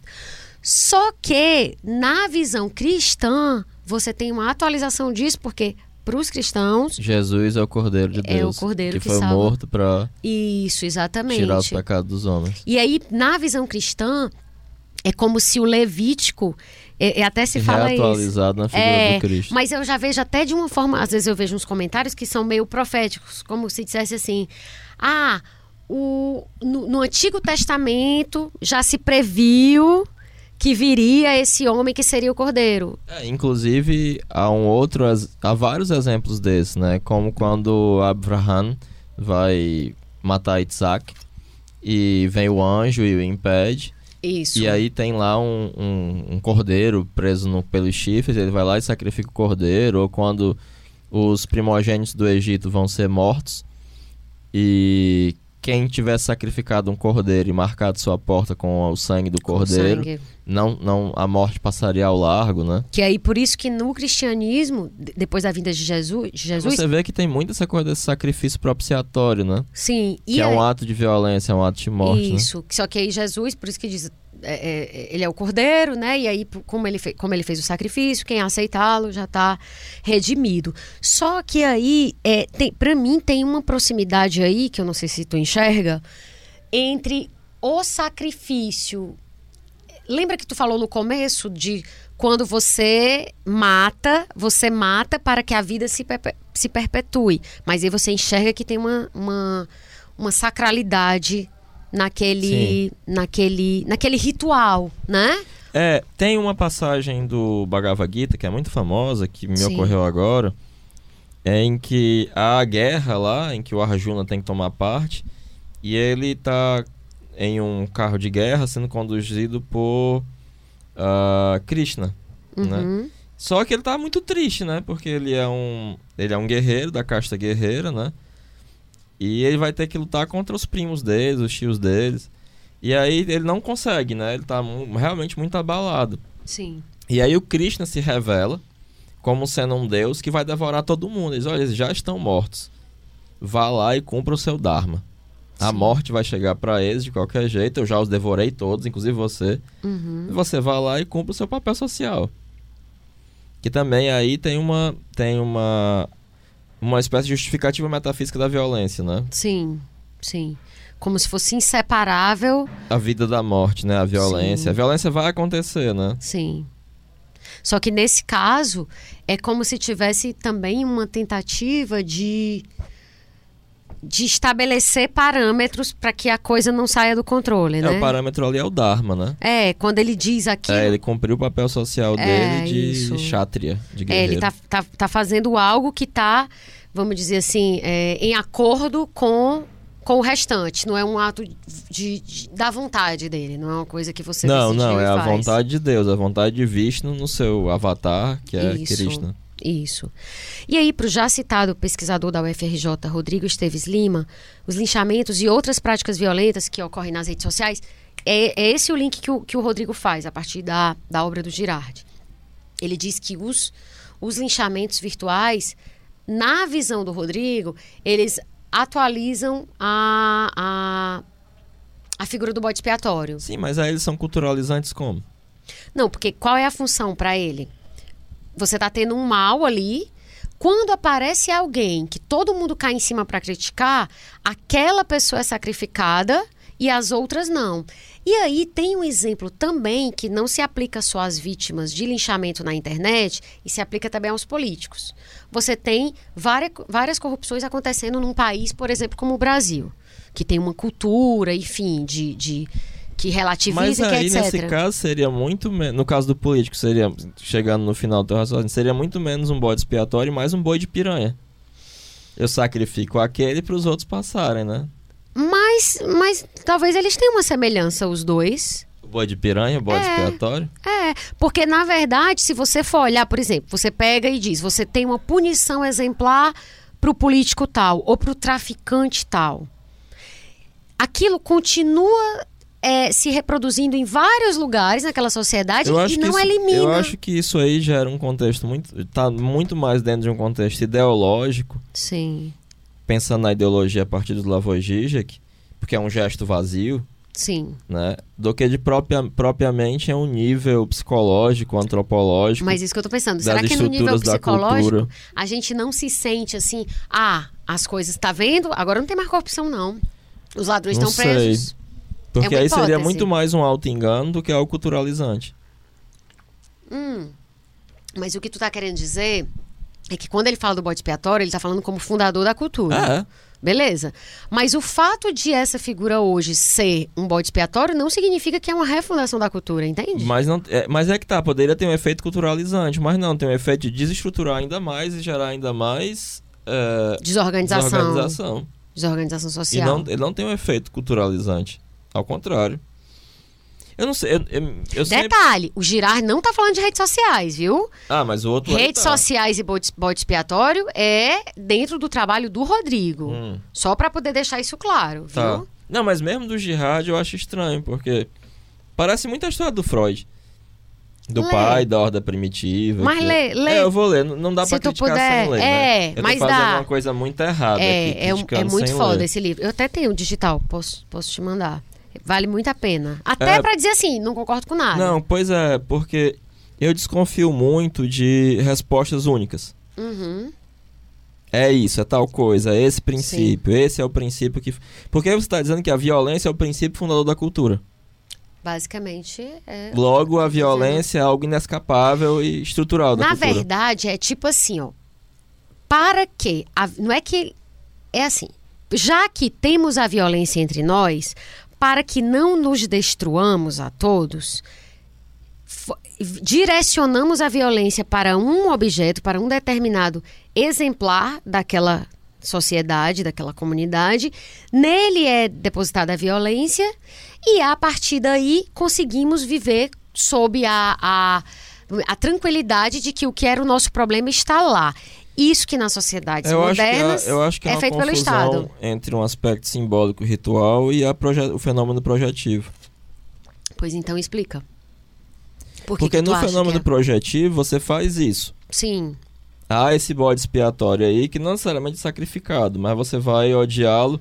Só que na hora em que houver a quebra da projeção, se não houver uma assimilação psicológica daquilo e entendido como uma função psicológica sua, ela sim. passa só para outro objeto. Mas é justamente o que ele falou antes, que quando a quando ele, ele lembra que eu li agora a passagem há pouco, que ele diz que quando você é, quando muda, mesmo que aquele objeto não esteja mais lá, vamos dizer, o X, você vai ter um outro que é o Y. Muda. Por isso é que eu falei. Pois é, o negócio é que a projeção ela não, é só ela não é só violenta, ela é amorosa, por exemplo. Não, mas nesse caso específico, ele tá falando de violência, ele não tá falando de. Não, de... pois é, mas aí já entra uma coisa complicada, porque o, fenômeno projetivo ele pode projetar qualquer qualidade psíquica. Mas aí tu tá falando, é isso que eu tô dizendo, tu tá falando do ponto de vista da projeção. O girar não tá falando da, da... Pois é, mas me dá a impressão de que ele tá Tu tá tentando fazer uma síntese entre essas coisas, é, é, isso? Ele tá, eu acho que ele tá falando de projeção, mas ele tá Sim. tornando ela exclusiva do, do caráter da violência. Ah, entendi. E colocando ela como um fator culturalizante. O fator culturalizante é a retirada da projeção e a assimilação do conteúdo psicológico, não a projeção. É, ele não, tá, psicologicamente, eu acho que tá tudo errado aí. Pra ele, não. Na visão dele, é, como a violência, ela é, vamos dizer assim, constitutiva do homem e vários homens reunidos, eles vão ter todos essa, essa, essa manifestação da violência de uma forma ou de outra. Quando você escolhe um. Pois é, o Jung vai colocar muito ao contrário. Ele vai dizer que, que a obra dele só foi possível hum. porque os suíços vivem num estado de guerra política constante, uns contra os outros. Mas Sim. eles internalizaram a guerra. Eles pararam de guerrear com as pessoas fora e Sim. instauraram na política o campo do, do duelo violento. E o Jung diz: Eu dei só o próximo passo. Eu interiorizei a guerra. Agora eu estou em conflito com as minhas inferioridades psíquicas. E isso Sim. aqui é culturalizante, isso aqui funda a cultura. É, bom, mas no mínimo, essa é, é Não, tem mérito, mas é, eu acho um exagero. Mas assim. eu preciso ler primeiro. Mas só né? parênteses, o girar não está falando de redes sociais. Isso é uma Pois é, uma é, análise. É, mas, mas, a gente está fazendo uma análise mais profunda. É, aqui, não, é esse é uma análise isso. do Rodrigo, né? Do pesquisador da é. FRJ. Isso, eu só queria deixar claro para não parecer daqui a pouco que o homem estava analisando as redes sociais. Pelo amor de Deus. Né? Daqui a pouco ele cai na net, tá sendo atacado. Você tá falando tipo, errado nas redes sociais. Nossa, o homem morreu há, há, sei quantos anos atrás ele tava Já morreu, ainda tá falando de redes sociais, é, falando errado, pronto, errado aqui. Mas vale a pena, vale muito a pena tu dar uma olhada. Não, até porque é irresponsável da minha parte é, criticar sem ler, né? Eu tô criticando a partir do que Sim, está me claro, dizendo. Então... Claro, claro. E aí a gente tem uma outra visão sobre a questão da violência, do ponto de vista sociológico, que é do Horkheimer e do Adorno. Eu odeio uhum. falar esse nome Horkheimer. Tem um nome que eu odeio, eu vou dizer como, assim. Deixa eu ver como é que escreve, que eu te digo. É Horkheimer. Não, mas tem uma pronúncia em alemão. Ah, tá. Não, em alemão, pelo amor de Deus, né? Horkheimer. É. Não, Horkheimer. Nossa, não, pelo amor é mais de Deus. fácil. Horkheimer. É, mas eu acho tão esquisito porque eu falo Horkheimer desde a faculdade. E aí, no Dialética do Esclarecimento, eles dizem que a perseguição aos que parecem mais frágeis é a marca frequente em diversas formas de preconceito, fenômeno este que compõe boa parte da violência existente em diversas épocas e em distintos lugares. Os dois autores escrevem ainda que somente a renúncia ao desejo de dominação permitiria a paz entre os homens, né? Mas a existência de hierarquias, contudo, reproduz a dominação. Isso re se representa claramente no expressa, né? Claramente no bullying. E aí a gente lembra daquela lógica dos winners versus losers. losers.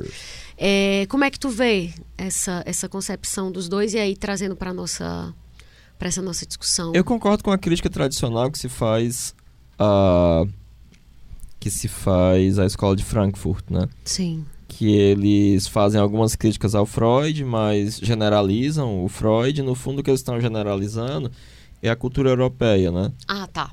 Certo. É, mas eu não... Especialmente o Adorno. O Adorno tem um, um livro que eu acho sensacional, que é uma pesquisa muito ampla que ele fez nos Estados Unidos sobre personalidades autoritárias. Ah, tu me indicou, eu até baixei. Sim, Esse. pois é. Inclusive porque ele faz uma mistura muito curiosa e fecunda, na minha opinião, entre psicanálise e psicologia social. Né? Que eu acho Sim. muito, muito, muito curiosa. E que nas redes sociais o povo de extrema direita acha que é só um testezinho que você responde, não é? Né? Sim. Porque ele vai tentar estabelecer um tipo social. Uma coisa que o Jung no tipo psicológico já, diz, já disse que existia. Existem tipos sociais também. Sim. E esse tipo social que ele tenta estabelecer é o tipo autoritário. Uhum. O que é que significa alguém se filiar ao nazismo ou não sei o que? Porque já há é, nessa pessoa uma inclinação ao autoritarismo. Entendi. Quando ele encontra aquilo ali no cardápio, ele escolhe algo que exatamente, já está alinhado exatamente. Com, com uma inclinação dele. Que aí seria uma coisa, inclinação... Pensando aqui no Peterson, uma coisa definida no nível biológico e tal. Psicológico e, e- e essa tipologia é uma tipolo... mesmo sendo uma tipologia social, um tipo social, ela é uma Sim. tipologia psicológica. Ele encontra é, os dados psicológicos de uma personalidade autoritária. Sendo uma Sim. personalidade, ele está pensando psicologicamente. Sim. Ok. E aí, no artigo Fatores Psicológicos e Sociais Associados ao Bullying, o psicólogo José Leon Kroschik afirma que para o Freud a violência é inerente ao homem como expressão da pulsão de morte. Há uma tendência que nos leva a querer eliminar toda a tensão existente dentro e fora de nós, que explicaria a agressividade voltada a si mesmo e aos outros, que aí tem, na minha visão, uma conexão de fato com, com a, a obra do Girard. é muito né? parecido. E aí, no mal, em O Mal Está na Civilização, Isso. o Freud escreve que essa tensão né, é, É. incrementada pelo sofrimento gerado por três fontes. Ou seja, a gente tem essa tensão, primeiro, porque o nosso corpo é frágil, né? E a gente percebe isso, a gente sente Isso. isso. A segunda coisa é a força que é bem Da maior natureza, da né? natureza se em relação ao homem. A nossa natureza. pequenez fica lá colocada, sem precisar nem de muita argumentação. E a terceira fonte dessa tensão é a insuficiência das normas que regulam a vida social, né? De, de dar resultado. Porque assim, a gente tem é, a família, tem o Estado e a sociedade, e quando você está nesse contexto, você tem o tempo todo, É, eu revi isso recentemente, que eu direção- participei de uma banca sim. em que se falou justamente do, do Le Bon e do mal-estar na civilização, né? Uhum. E aí, de novo, ele- ele- essa questão da, da- dessa tensão, né, que gera violência, como é, é, de alguma forma para mim isso está ligado a uma forma de sofrimento, né? Porque você sente a fra- fragilidade do seu corpo, vê, É, no, no, no mal-estar da civilização, o Freud... que é ele vai- maravilhoso, aliás, e curtinho, né? É. O Freud vai falar. Mas a psicanálise é um pouco. É um pouco. é, sei lá, sorumbática. Cabisbaixa, assim, né? Triste. É, porque no fundo, no mal-estar, o que ele vai dizer, resumindo muito, muito, muito, muito, é que você é feliz quando você não tá sofrendo. Felicidade é a Ou ausência seja, de sofrimento. não nasça, né? É, não se nasça. nascer, É. trate de morrer Se mais fosse um livro de Como diriam- ele seria. como diriam os gregos, né, na tragédia grega, o pior mal é ter nascido. Pronto, né? é Tendo bem nascido. isso. É. é Já que você nasceu, o resto ao menos, né? como Se disse- mate. É, né? Não, ou, ou, ou se mate ou viva uma vida bela. É, é, é difícil, né? E aí eu, eu fico pensando na cultura popular, né? Quando você. Mas, mas pro Ah. Freud, a violência não é primordial.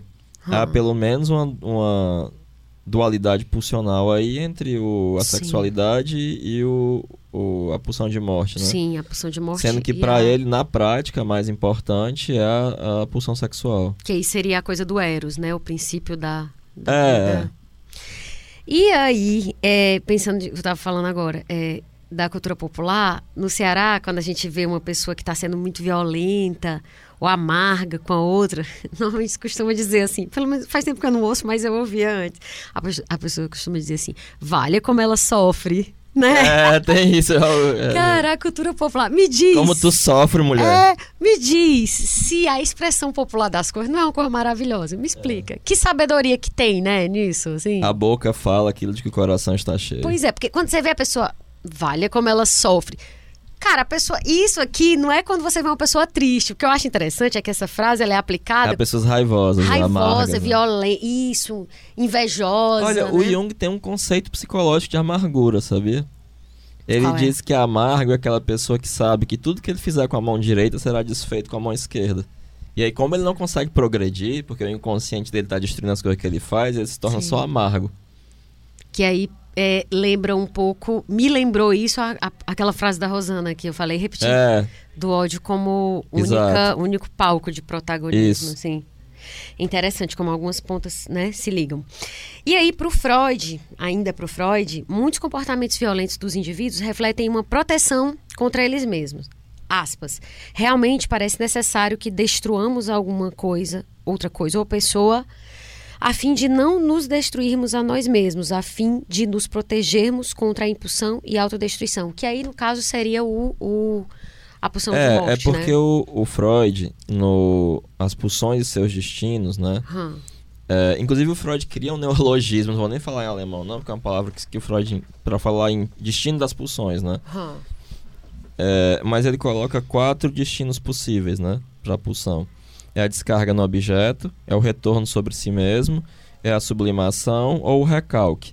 Sim. Então, quando a gente está pensando nessa possibilidade, existe um, para o Freud uma possibilidade que é culturalizante. É, é, você A pode sublimação? descarregar a sublimação, exatamente. Você pode produzir cultura, Explica cada um por um pra, pra ficar assim claro, pra saber a diferença. O primeiro é descarga sobre o objeto. sobre, ou você seja, bota em alguém, tipo, pensando. bullying, É, tamo lá. pronto, é. Você, pá, o tacou no retorno objeto. sobre si mesmo é, no caso da, de autodestruição, você se autodestruir. Certo. O recalque é você. Você não, é o- você, muitas aspas, né? É ser reprimido, né? Sim. É permanecer à distância da consciência. sim. E a sublimação é uma coisa mu- muito fantasmagórica na obra do Freud, que ele não explica, mas sublimar é você conseguir transformar aquilo em cultura. Sim, até, até você tem o, o, o medo da morte, ou seus instintos violentos, e aí é, você porque o transforma Freud ele vai fazer uma distinção entre. A, a pulsão para o Freud é a fronteira entre o psíquico e o somático. Porque ela é uma pressão que se origina nos órgãos e se apresenta ao psíquico. E ele vai entendê-la como uma pressão. Ele vai usar o termo alemão Drang. É, e, esse, e é uma pressão porque é diferente de um impulso externo. Certo, Se alguém se eu for te beliscar, tu consegue escapar. Essa pressão ela é inescapável. entendi. Você não consegue e ela gera muito desprazer. E a diminuição dessa pressão é sentida por Freud como prazer. Certo. E aí, por isso que vão existir essas quatro possibilidades de eh, destino da pulsão, né? Engraçado tu dizer que a pulsão pro Freud é algo que fica no limite entre o físico Isso, é a fronteira entre o psíquico e o e o somático. psíquico. É uma- Me lembrou o arquétipo do Jung. Não que tenha não, lembra um pouco, é, porque... É, não, é- não que eu esteja querendo dizer que pulsão é questão de arquétipo, pelo amor de não, Deus. não, claro que não. É só lembrando essa questão de algo que é fronteiriço ali, Sim, né? até porque o aspecto pulsional é um dos aspectos metapsicológicos. Na Uhum. pulsão faz parte da metapsicologia freu- freudiana, é o aspecto dinâmico da metapsicologia. Porque a metapsicologia tem três aspectos: dinâmico, econômico e tópico. O aspecto pulsional é o aspecto dinâmico. Certo. E aí, por fim, é uma outra pessoa aqui, quer dizer, outra pessoa na nossa, na, na nossa pinça aqui, né? Milhões falaram. Mas o Kant, ele vai num sentido que é parecido, que, que se assemelha ao do Freud, né? Para ele, e ele vem antes do Freud, já claro. Para ele, essa tensão é própria ao homem, que detém uma natural sociabilidade insociável, entre aspas. Ele se sente bem com os outros e, ao mesmo tempo, tem prazer em dispor tudo ao seu gosto, o que provoca a resistência dos demais. Que aí lembra aquela coisa do Freud da, da relação com o, com o ambiente, né? Ou do Sartre, né? Que o inferno é os outros. Isso, exatamente. Essa Mas eu acho com... isso típico de um pensamento introvertido, sabe? É? Sério? Dessa dificuldade de lidar com o outro, porque tem uma tendência sempre a se colocar acima dos objetos. De achar que o objeto. Ah, inclusive, daqui a dois episódios o tema vai ser justamente os tipos psicológicos do Jung. É isso aí. Introvertido, extrovertido e tal. Enfim, eu acho que vai. Vai, vai ter um questionário, Heráclito? tem não. Qual é o seu tipo? Qual é o seu tipo? E aí você responde algumas perguntinhas e aí. tipo é Aparecida, que é um negócio da.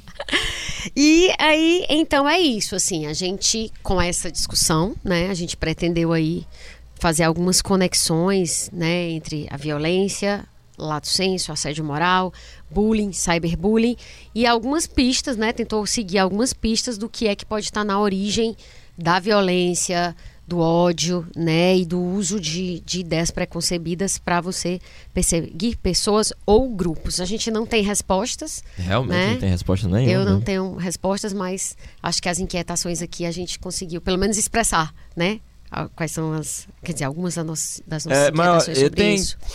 Tem um negócio, né, que eu acho que é que é fundamental a gente pelo menos dizer no final assim, a nossa sociedade já tá tão ruim, né, assim, Sim. não seja racista, não seja antissemita, não seja homofóbico, não seja machista, né? Ou pelo menos pense assim, é uma pessoa, Sim. né? E essa Sim. pessoa, ela se machuca, ela tem sentimentos, ela não é uma figura que tá aparecendo no, Não é no um seu avatar, computador, né? não é um avatar. Ele é alguém de carne e osso, né? Antes de fazer alguma coisa, pense nas consequências, né? É verdade. E se é aquela é a, é velho, a velha regra de ouro, né? E se fosse você no lugar, né? É, Como é que é, seria? né? Tem uma frase, eu não vou lembrar de quem é agora, eu sabia, mas enfim, eu não lembro. É que ele diz assim: se não podemos transformar esse mundo num paraíso, pelo menos a gente pode evitar que ele se transforme num total inferno. Eu não vou lembrar quem é o autor, é um cara mega famoso e lá, é lá, o lá. Karnal que gostava de citar essa frase. É, eu não sei. Eu sei que. Na verdade, pode ser que eu tenha ouvido no Karnal. Mas eu acho que ela é muito boa. É, eu acho que é o Karnal mesmo que cita, mas não é dele. E eu acho que é exatamente isso. A gente não pode construir o um paraíso sobre a Terra. Ok. Isso é só um, um balizador, talvez.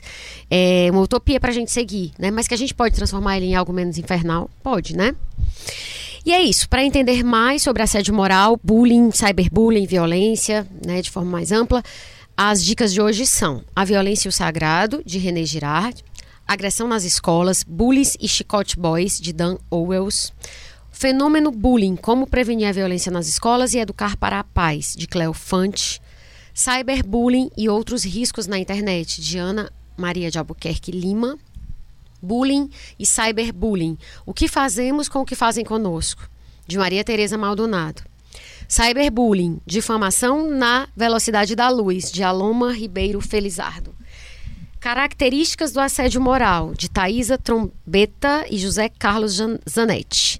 E, por fim, o TED, O Preço da Vergonha, da Mônica Levinsky, que a gente já indicou bastante aqui.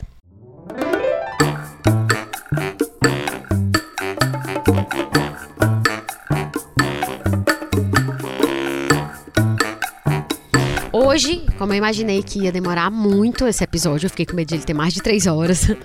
Então eu não, não fiz uma DM do jeito clássico, com três ou quatro mensagens de ouvintes. Eu quis colocar só uma mensagem de ouvinte, Heráclito, que é com uma dúvida. Que é a dúvida do Iago, que inclusive já foi respondida pelo Instagram, mas eu acho que isso vale compartilhar para outras pessoas é, que é o Iago 5431. Ele fala: Olá pessoal, sou estudante de psicologia e acabei de conhecer o podcast. Muito massa o zelo que vocês têm por cada episódio e a profundidade das discussões. Queria fazer uma pergunta que talvez vocês recebam muito por aqui. Por onde vocês sugerem começar a ler a obra de Jung? Quais seriam, assim, os três primeiros livros para entender seu pensamento? Ou seria melhor começar por obras de terceiros a respeito dele? O único que li até agora foi O Homem e Seus Símbolos. E aí, já te falei essa história, tu já fez um post no teu Instagram, que aí eu, eu transformei no, num destaque, lá no assim, underline caminha, para ficar em destaque. Mas, as pessoas não são obrigadas a saber que está lá, então se tu puder responder isso tá, rápido. rapidamente, né? Sim. Eu sugiro começar pelo meu livro, não está advogado em causa própria, é, imagina. Uma introdução. Mas é que a história, você podia estar tá roubando, você podia estar tá matando, mas, mas você está só divulgando o seu livro. livro né? Pronto, tá tudo certo. Mas de qualquer sorte, do, mas isso não, o meu livro não dispensa a leitura do Jung. Pelo contrário, é um convite à leitura do Jung. Os três primeiros que eu sugiro Sim. são O Homem e Seus Diz Símbolos, o nome do Theo, só pra. É, Psicologia reforçar. Junguiana, uma introdução da editora Duma. Certo. Tem a venda na Amazon e tem a venda no site da editora Duma. Na Amazon é virtual, é, é metade do preço. Certo, é o EPUB e no site da livraria Duma. O físico. É o físico e aí ele é mais caro, mas enfim, né? É Poupe as árvores, né? É. É, primeiro, o Homem e Seus Símbolos, especificamente o texto do Jung, da Von Franz, especialmente do Jung, porque ele é, um dos, é o último texto que ele escreveu, é uma, é uma coisa bem madura. Sim. E ele dá uma geral na teoria toda, na, na psicologia dele toda. Depois, a prática da psicoterapia. Porque Sim. tem coisas sobre a maneira como Jung pensa, por paradoxos e antinomias, que só tá lá. Uhum. E quando você lê a prática da psicoterapia e depois é, Presente e Futuro, que são dois textos curtos, mas ambos fundamentais, Sim. você consegue é, acompanhar o pensamento do Jung. Que ele está sempre em um movimento dialético, está sempre em um movimento de antinomia e paradoxo. E aí você é capaz de acompanhar isso a partir desses dois, da leitura desses dois livros. Né? Então se você ler esses três no começo, você vai ter em um uma visão panorâmica e nos outros dois entender como o pensamento do Jung se dá. Que aí quando você entrar em outros livros que são um pouco mais densos, isso você já vai ter já vai um tá caminho para poder entender a maneira situado. como ele argumenta, a maneira como ele pensa, a maneira como ele está discutindo as coisas. Perfeito, é isso. A gente não vai fazer, como eu falei, uma DM tradicional hoje, porque eu tava com medo de demorar três horas e aí com mais mensagens e etc. Mas eu acho que essa dúvida é, é enfim, acho que ela pode servir para muita gente. No mais, a gente quer agradecer as mensagens recebidas, feedbacks, é, muitos, muitos retornos positivos, né, Heráclito? Né? Assim, muitas, Teve um hater, teve um hater. muitas mensagens carinhosas, é, teve um hater. Foi muito legal, ele, o xingamento Heráclito adora, foi ótimo. adora Adorei. haters. Mas é isso, assim, eu, eu, eu de fato percebo que a qualidade dos comentários e da audiência, a forma como as pessoas se colocam é muito cuidadosa na maioria, sabe? Tipo assim, 100% das mensagens que eu recebo, mesmo quando vem com críticas, as que eu recebo no meu Instagram, ou no Instagram do Assim que a Minha Humanidade, são muito educadas. Assim, mesmo quando é crítica, as pessoas têm muito cuidado, elas dizem, olha, eu queria falar tal coisa, será que dá para? Então, assim, eu acho isso, isso para mim é, não tem eu não tenho nem palavras, porque eu acho que significa que a gente está numa frequência É, que bacana. é parecida, sabe? Porque mesmo quando as pessoas criticam, você percebe que tem um cuidado e uma forma de se colocar. Isso é algo que eu, uma coisa que eu acho admirável. E é isso. Esse episódio especial faz parte do projeto Violência na Internet, do Povo Online e tem o apoio institucional da Prefeitura de Fortaleza. Como você já sabe, o Assim Caminha a Humanidade tem o apoio da TV O Povo, emissora educativa da Fundação Demócrito Rocha. Em Fortaleza, você assiste no canal 48.1 da TV aberta, 23 da NET e 24 na Multiplay. No restante do Ceará, pelo canal 138 da Brisa Net. E para quem está em outros lugares, tem o site tvopovo.org.br, onde você acompanha toda a programação. Se quiser ouvir algum episódio que, você perdeu, tá tudo no Spotify, no Deezer, no Google Podcast, no iTunes, enfim, nas outras plataformas também. E no iTunes você pode avaliar e comentar. Para continuar acompanhando Assim Caminha a Humanidade, antes de sair o próximo episódio daqui a 15 dias, que vai ser sobre o amor, né?